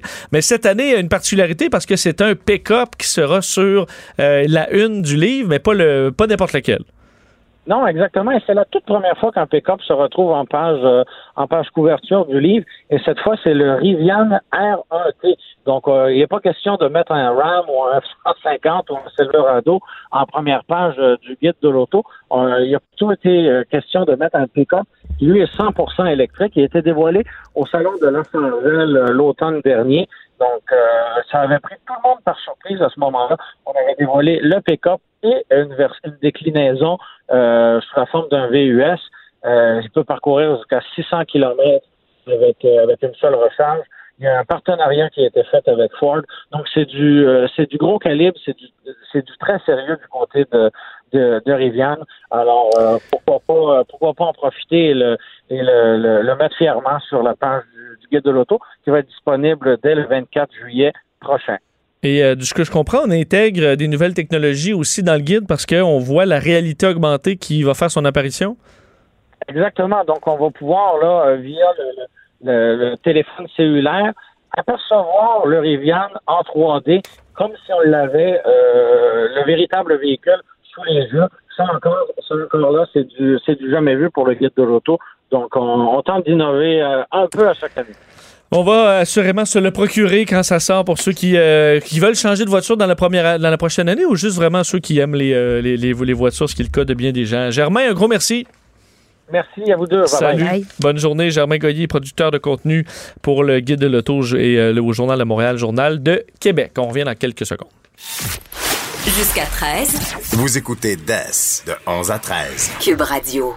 Beaucoup d'événements qui touchent le milieu de la météo. Évidemment, la situation en Louisiane euh, qui inquiète énormément, euh, une situation quand même toute particulière. Et euh, évidemment, hier, on en parlait des orages, qu'on aimait quand même ça, les orages. Il y a une excitation qui entoure ça un petit peu de temps aussi longtemps qu'il n'y a pas trop de dégâts. Exactement. On veut pas de dégâts, pas de blessés ou quoi, ou quoi que ce soit. Mais hier, quand même, le Québec a été frappé par une bonne ligne d'orage qui a causé des problèmes et finalement, qui aurait causé euh, une, une tornade. Ce qui semble s'être confirmé dans les dernières minutes. Pour en parler, parce que d'ailleurs, il va couvrir ça euh, pour, euh, pour Météo Média sur place. Et présentateur expert en changement climatique à Météo Média, Patrick de Bellefeuille, un de tes anciens collègues, oui, Joanie. salut Pat. Bonjour tout le monde. Ça va bien? Bien, merci, oui. Ben oui, commençons, Ouais, par, oui. commençons par parler de ce qui s'est passé au Québec avant de parler de la Nouvelle-Orléans. Donc, euh, une journée qu'on annonçait très orageuse hier, ça s'est confirmé. Et finalement, euh, ce qui s'est passé à Saint-Roch-de-Lachigan, c'était bel et bien euh, une, une tornade. Une tornade, c'est ça. Dans le cas des tornades, il faut tout le temps attendre que euh, les, euh, les officiels d'Environnement Canada se rendent sur place pour regarder les dégâts et authentifier le phénomène. Donc, euh, ça s'est fait hier soir. Eux, ils travaillent seulement à partir de ce matin. Ils sont donc allés. Ils nous ont dit c'est une tornade euh, force EF2, EF1, pardon, sur la- la- l'échelle de Fujitaro aussi. Ça, c'est des vents entre 135 et 175 km à l'heure. Ils disent que la destruction est sur 3 ou 4 km de long, mais mesure 200 à 400 mètres de large par endroit. Donc, c'est quand même quelque chose de, de bien. Euh, je sais que l'an dernier, on en avait eu euh, du côté de Gatineau, c'était plus fort que ça. On en a eu aussi à Thetford Mine l'an dernier. Dans les deux cas, j'étais allé. Celle de Thetford Mine ressemble beaucoup en, description de dégâts qu'Environnement Canada fait pour celle-ci euh, à, celle justement d'aujourd'hui. Patrick, on dirait que justement, année après année, il y en a de plus en plus au Québec. Un, phénomène qu'on voyait pas, me semble, dans le passé. Est-ce que c'est quelque chose qui est attribuable au fait qu'il y a des changements climatiques, il y a un réchauffement qui, s'opère aussi? Est-ce que tu lis les, deux, euh, les, deux phénomènes? Bon, c'est sûr que tous les scientifiques ne voudront pas lier les deux phénomènes parce que on manque de données, parce qu'on manque de temps. En fait, ce qu'il faudrait faire, c'est être capable d'avoir des données euh, sur ce genre de choses-là pendant 20-25 ans, puis là dire, OK, on l'a, on le sait, euh, ce qui arrive, puis on peut l'authentifier au changement climatique. Sauf qu'on sait très bien que dans le cas des changements climatiques, puisqu'on parle d'un réchauffement de l'atmosphère, euh, on augmente la dynamique, on augmente l'énergie dans l'air. C'est certain que le contexte des changements climatiques qui nous amène une recrudescence de phénomènes extrêmes ben, va nécessairement aussi amplifier euh, la possibilité qu'il y ait des tornades. Maintenant, on est encore avec la moyenne de cinq tornades par année au Québec. Que je sache, celle-là n'a pas encore changé. Donc, euh, euh, je pourrais pas, par la moyenne, vous parler d'une augmentation, mais c'est sûr que pour les prochaines années, il va en avoir plus. Est-ce que la force peut augmenter? Là, c'était une EF1. Est-ce que, bon, là, je parle pas des grosses tornades comme on, celles qu'on voit aux États-Unis, mais est-ce que ce serait possible que ça grimpe en termes d'intensité aussi? Oui, ce serait possible que ça grimpe en termes d'intensité et de fréquence. En fait, ce que je veux dire par ça, c'est que au lieu d'une EF1, on n'aura peut-être pas une EF5, on va peut-être avoir une EF2. Au lieu d'en avoir cinq par année, on va peut-être en avoir quatre par année, des comme ça, puis trois de plus des EF1. Donc oui, une augmentation de l'intensité, une augmentation aussi de la fréquence. De là à dire qu'on va avoir plus de EF5, les conditions sont pas toujours aussi facilement réunies comme on le trouve du côté des prairies, parce que des EF5 au Canada, on n'en a eu qu'une seule. Euh, si je me souviens bien, c'est Ellie au Manitoba.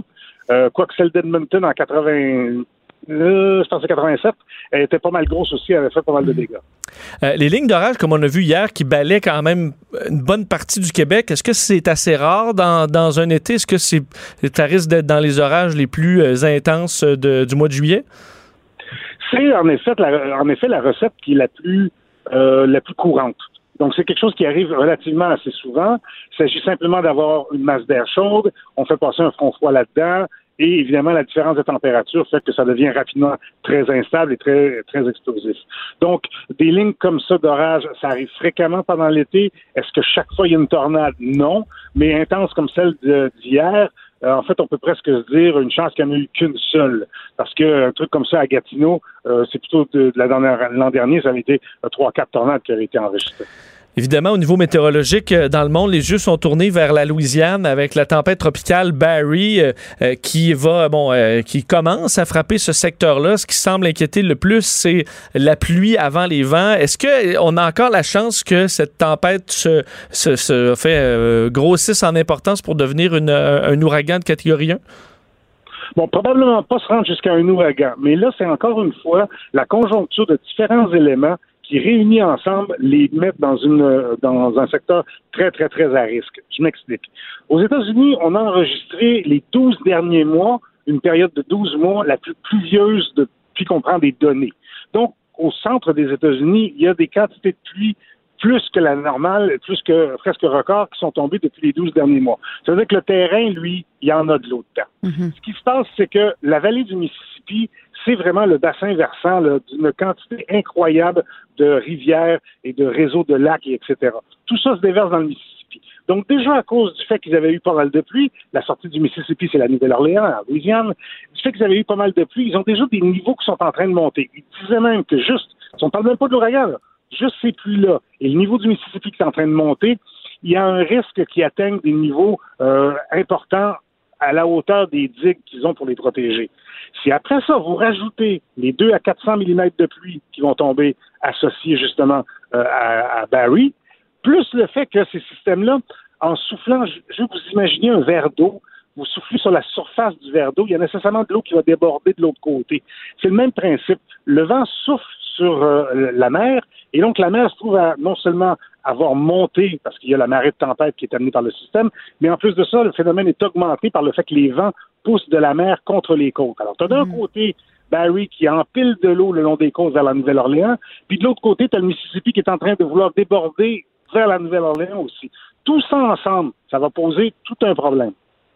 Est-ce que c'était quand même arrivé dans les, dans les cas d'ouragan qu'on les surveille, qu'on qui, font peur et finalement c'est un peu moins pire que prévu? C'est surtout au niveau des vents. Est-ce que là, dans euh, une tempête qui inquiète surtout au niveau de la pluie, c'est des pré- prévisions qui sont un petit peu plus euh, fiables ou est-ce que ça peut effectivement être moins pire que prévu, se défaire un peu, se déconstruire rapidement? En fait, il y a un peu l'image que les médias amènent au public. Je m'explique. Quand on vous parle d'un ouragan, on vous dit toujours c'est un ouragan de catégorie 2 avec des vents de 180 km à l'heure. C'est un ouragan de catégorie 4 avec des vents de 200 km, etc. Donc, on met beaucoup l'emphase sur les vents quand on vous parle de l'intensité de l'ouragan. Sauf que ce qu'il faut savoir que dans un ouragan, le plus grand nombre de morts est toujours dû, toujours dû aux inondations, aux coulées de boue, ainsi qu'au au débordement. Il y a beaucoup plus de noyades dans un ouragan que de n'importe quel autre mort. Donc, faut pas minimiser la quantité de pluie, faut pas minimiser la marée de tempête parce que c'est ça qui va tuer des gens. Mais on en parle moins les médias parce que pour vous donner une image au public, on utilise la force des vents. Mais les pluies, c'est vraiment le plus euh, grand problème. Euh, quand on fait des liens entre les ouragans et les tornades, on sait que dans les, tornades, c'est les vents qui tuent les gens. Dans les ouragans, c'est la pluie, c'est l'eau qui tue les gens. Patrick, au cours des prochaines journées, ce sera quoi la trajectoire euh, de la tempête tropicale? Bon, alors, elle va toucher terre euh, à partir de samedi matin, juste un petit peu à l'ouest de euh, la Nouvelle-Orléans, ce qui fait que là, la Nouvelle-Orléans va être bordée d'un côté par la marée de tempête et le Mississippi qui déborde, et de l'autre côté par les quantités de pluie absolument incroyables. Euh, on se souviendra que la dernière fois qu'une des digues a été euh, surmontée, c'était à Katrina en 2005, il y a eu 1800 morts. Donc ça, ça va remonter juste à, à travers la Louisiane, et après ça, ça va rapidement devenir une, une dépression tropicale. Parce qu'une des choses, qui- une euh, dépression tout court, pardon, je m'excuse. Parce qu'une des choses qui arrive, c'est que les ouragans, ces systèmes-là, ouragans ou tempêtes tropicales, ça se nourrit de l'eau chaude.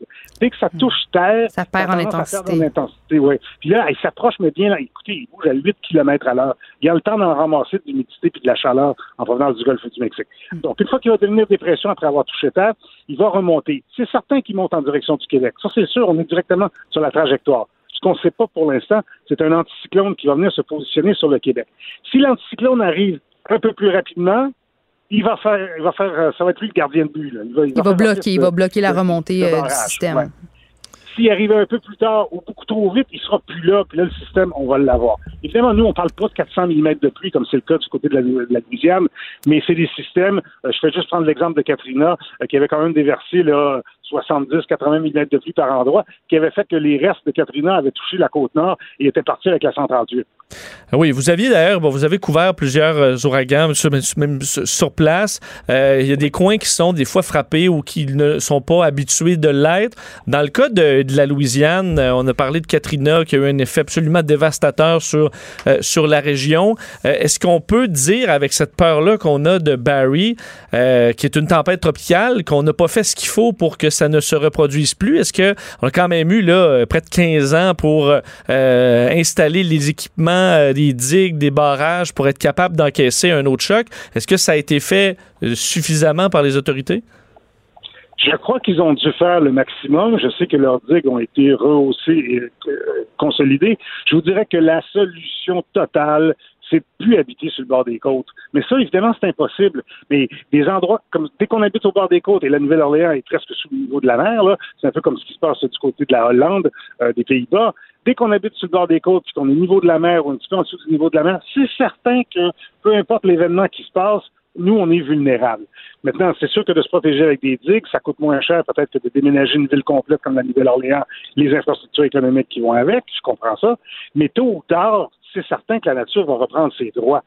On n'est pas placé au bon endroit, on est placé sous le niveau de la mer. On ne peut pas s'attendre à ce que euh, une clôture indéfiniment tienne le coup et qu'il n'y arrive plus jamais rien. Surtout dans le contexte des changements climatiques où tout va devenir de plus en plus important, de plus en plus violent et euh, de plus en plus fort ben nécessairement, qu'est-ce qu'on va faire? Là? On va commencer à construire la digue de plus en plus haut. Là, pour l'instant, les 20 pieds de haut. On va se retrouver avec quoi en 2050? Une digue qui va mesurer 100 pieds de haut? Et je suis pas certain que c'est une solution. Euh, Patrick de Bellefeuille, euh, merci beaucoup. On va regarder d'ailleurs vos, euh, vos, vos reportages alors que vous dirigez vers Saint-Roch de la Chigan pour couvrir cette, euh, cette tornade euh, F1 confirmée hier. Un gros merci de nous avoir parlé aujourd'hui. Merci à vous. Bonne journée. Au revoir, Patrick de Bellefeuille, présentateur euh, et euh, expert en changement climatique à Météo Média. Alors, on va couvrir ça. Lui qui a vu euh, sur place des, des, des ouragans, alors la force et l'intensité que ça peut avoir. Puis il vulgarise très, très bien. C'est très imagé, bien coloré. Il simplifie euh, tout ça. Moi, je le trouve toujours fascinant euh, à entendre. Alors, on verra euh, comment ça se passera dans les prochaines heures. On s'attend à ce que ça frappe le cœur euh, de cette tempête euh, en- au début de journée demain en Louisiane, en espérant que ce soit un peu moins pire que prévu, parce qu'effectivement, on pourrait euh, y goûter pour une deuxième fois de façon un peu trop rapprochée au goût de bien des gens. Ici, pas de contrôle C, contrôle V. On laisse les autres se copier entre eux. Jusqu'à 13. Vous écoutez DES de 11 à 13. Joanie, un sujet euh, ben, que je trouve mystérieux un peu. Parce que euh, c'est pas quelque chose qui m'est arrivé. Ben, ça m'est arrivé quand même pas très souvent, mais des rêves lucides où tu te rends compte que tu rêves. Exactement. Donc, un rêve lucide, c'est un rêve durant lequel le rêveur a conscience d'être en train de rêver. Ça t'est déjà arrivé? Oui. Ça m'est arrivé beaucoup plus jeune, mais euh, ça, ça m'arrive. Ben. Souvent, tu, tu j'ai un doute là, quand même, mais c'est un peu comme dans Inception, tu dis. C'est trop bizarre pour que ce soit la vraie vie. Il me semble que je suis en train de Ouais, rêver. Tu es en train de rêver, sauf que là, tu te dis, avant de faire une niaiserie, puisque normalement, le réflexe premier, c'est de faire apparaître quelqu'un avec qui tu veux coucher. Je pense que, je sais pas, tu. tu euh, Des- non, des- ça fait pas ça, vous? Voyons, c'est de la faire que tu, tu- tu le fais apparaître. Je veux dire, tu as le contrôle, là, tu pouf! Puis, Ben. euh, mais euh, souvent, souvent c'est que ce que je remarque, c'est que quand tu sais que tu rêves, je veux dire, c'est vraiment. Tu as quelques secondes, puis tu te réveilles euh, assez rapidement. Assez rapidement. Mais tu dis, avant de faire une niaiserie, si jamais je rêve pas, puis je suis juste vraiment mêlé, fait que souvent, ça te, ça te freine. Ben moi, c'est mon expérience. Écoute, moi, ça, ça m'arrive pas. J'ai pas le. Je me réveille le matin, un, je me souviens rarement de mes rêves, puis pendant que je rêve, je- j'ai pas de prise de conscience de oh, je suis en train de rêver. Mais faudrait que ça m'arrive, faudrait que je travaille là-dessus, parce que on dit qu'on peut changer notre vie, on peut, si on veut perdre du poids, si on veut changer de job, si on veut devenir riche, ben on pourrait tout changer via un rêve lucide. Ça a comme un pouvoir de, de visualisation finalement. Alors, selon les études, puis oui, parce que c'est appuyé par la neuroscience, c'est un mais je domaine. gagnerai pas à la loterie si je rêve à la loterie. Non, mais- la mais- neuroscience mais- peut pas te dire oui à ça. Non, mais c'est. T'es capable, euh, un peu comme la visualisation, t'es capable de, de te voir en train d'accumuler des sommes d'argent ou de faire certaines choses qui vont te permettre d'accumuler de l'argent. T'es capable de, de changer ton, ton poids puis ton travail. Bref, c'est ce que, ce que dit la science. Puis si t'es sceptique, c'est quand même un phénomène qui est vérifié, étudié et confirmé scientifiquement depuis plus de 40 ans. Alors, selon les études, le rêve lucide aurait le pouvoir d'améliorer notre santé mentale et physique, nous aiderait à nous guérir d'un trauma, de nos phobies, de nos dépendances et nous aiderait à améliorer et changer nos habitudes de vie. Récemment, les chercheurs de l'université Heidelberg en Allemagne se sont entendus pour dire que le rêve lucide, ben, c'est un outil d'entraînement très très très puissant parce que ben, pour les athlètes parce que ça mimique une simulation parfaite du monde. OK, c'est notre système c'est que no- notre système neurologique fait pas la différence entre les expériences qu'on vit quand on est éveillé puis les expériences qu'on vit quand on dort. Alors pour notre cer- cerveau faire quelque chose dans un rêve lucide ou le faire en vrai quand on est réveillé, ben c'est la même chose. Donc pour le cerveau, c'est pas une effet. imagination exactement, c'est la réalité. Sauf que là, comment on fait ça? Parce qu'on le dit, moi, ça m'est jamais arrivé. Quand je dors, je dors, j'ai l'impression de tomber dans les abysses, puis je suis au courant Il y a de une rien. technique pour Il y, a, des outils, il y a des techniques. Exactement. Alors, si ça vous tente de changer votre vie via le rêve lucide, voici ce qu'on vous propose de faire, OK? Premièrement, on garde un calepin à côté de notre lit, puis le matin, en se réveillant, on écrit le plus possible ce dont on, ce dont on, on- dont on se souvient de nos rêves? Ça, c'est vrai parce que souvent, tu fais comme, hey, j'ai rêvé une affaire de fou, puis là, euh, dix minutes après, ça s'efface du cerveau, puis c'est impossible de s'en souvenir. Exactement. Ils disent que dans le fond, être conscient de ce qu'on voit dans nos rêves quand on est éveillé, ben ça agit ça comme un déclencheur au rêve lucide. Si, si je réalise que je vois toujours un, un autobus dans mes rêves, ben là, la prochaine fois que je vais rêver puis je vais voir un autobus, je vais faire oui, oui, c'est vrai. Je l'ai noté dans mon calepin que moi, pendant que je rêvais, je vois des autobus. Puis là, ça va me permettre d'arriver à euh, une, une certaine conscience pendant mes rêves. OK? Puis euh, aussi, en s'endormant le soir, faut se dire, faut se répéter, ce soir, je serai lucide dans mon rêve. C'est comme une espèce de, de tu sais, on, on, on, on, on s'invite à être lucide dans, dans le rêve via une affirmation qui, qui va en ce sens-là.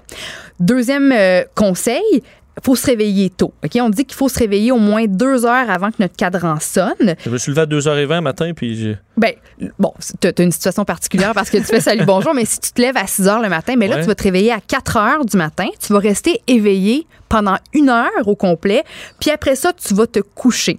Oh, là, Parce déjà, que- je veux dire, j'étais très intéressé par les rêves lucides là, jusqu'à ce que Mais attends. jusqu'à ce que- jusqu'à là, là. Parce que euh, c'est dans les deux dernières heures de notre sommeil qu'on fait le plus de rêves. Donc, en se réveillant, en sortant de son état très actif où on rêve, euh, de, de bouger, de rester éveillé pendant une heure, puis de se rendormir après, ben là, on apporte comme le moment de conscience qu'on a quand on est éveillé pendant une heure. On l'entraîne avec nous dans cette deuxième heure où on rêve plus que n'importe euh, plus qu'à n'importe si- quel autre moment pendant la nuit. Je crois, mettons, je me lever à 6. Je Ouais. me réveille à 4. Oui.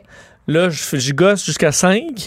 Ouais. Puis là, je vais me recoucher. Oui. Mais là, il faut, faut, faut que je me rendorme. Là. Puis là, Ça, de c'est pas 5 donné à tout le 6, monde. tu devrais être top conscient, puis tu devrais rêver à fond, puis tu devrais être capable de contrôler tes rêves pour que ta vie change de manière extrêmement positive. Puis écoute, le- les études, euh, selon les études, cette technique-là de se réveiller deux heures avant, de niaiser pendant une heure, de te rendormir, augmenterait à 2000 tes chances de faire un rêve lucide. Quand même, là. 2000 Ouais.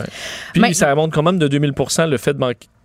En fait, ça augmente de 100 la possibilité que je manque une heure de sommeil par jour. Ben, ou- oui, c'est sûr qu'il y a personne qui a envie de se lever deux heures avant que le cadran sonne. Déjà qu'on snooze euh, plein de fois quand Ouais. le cadran sonne. Je comprends, mais écoute, c'est- la science qui le dit. Je, te- je, Je je t'écoute. partage les- les recommandations.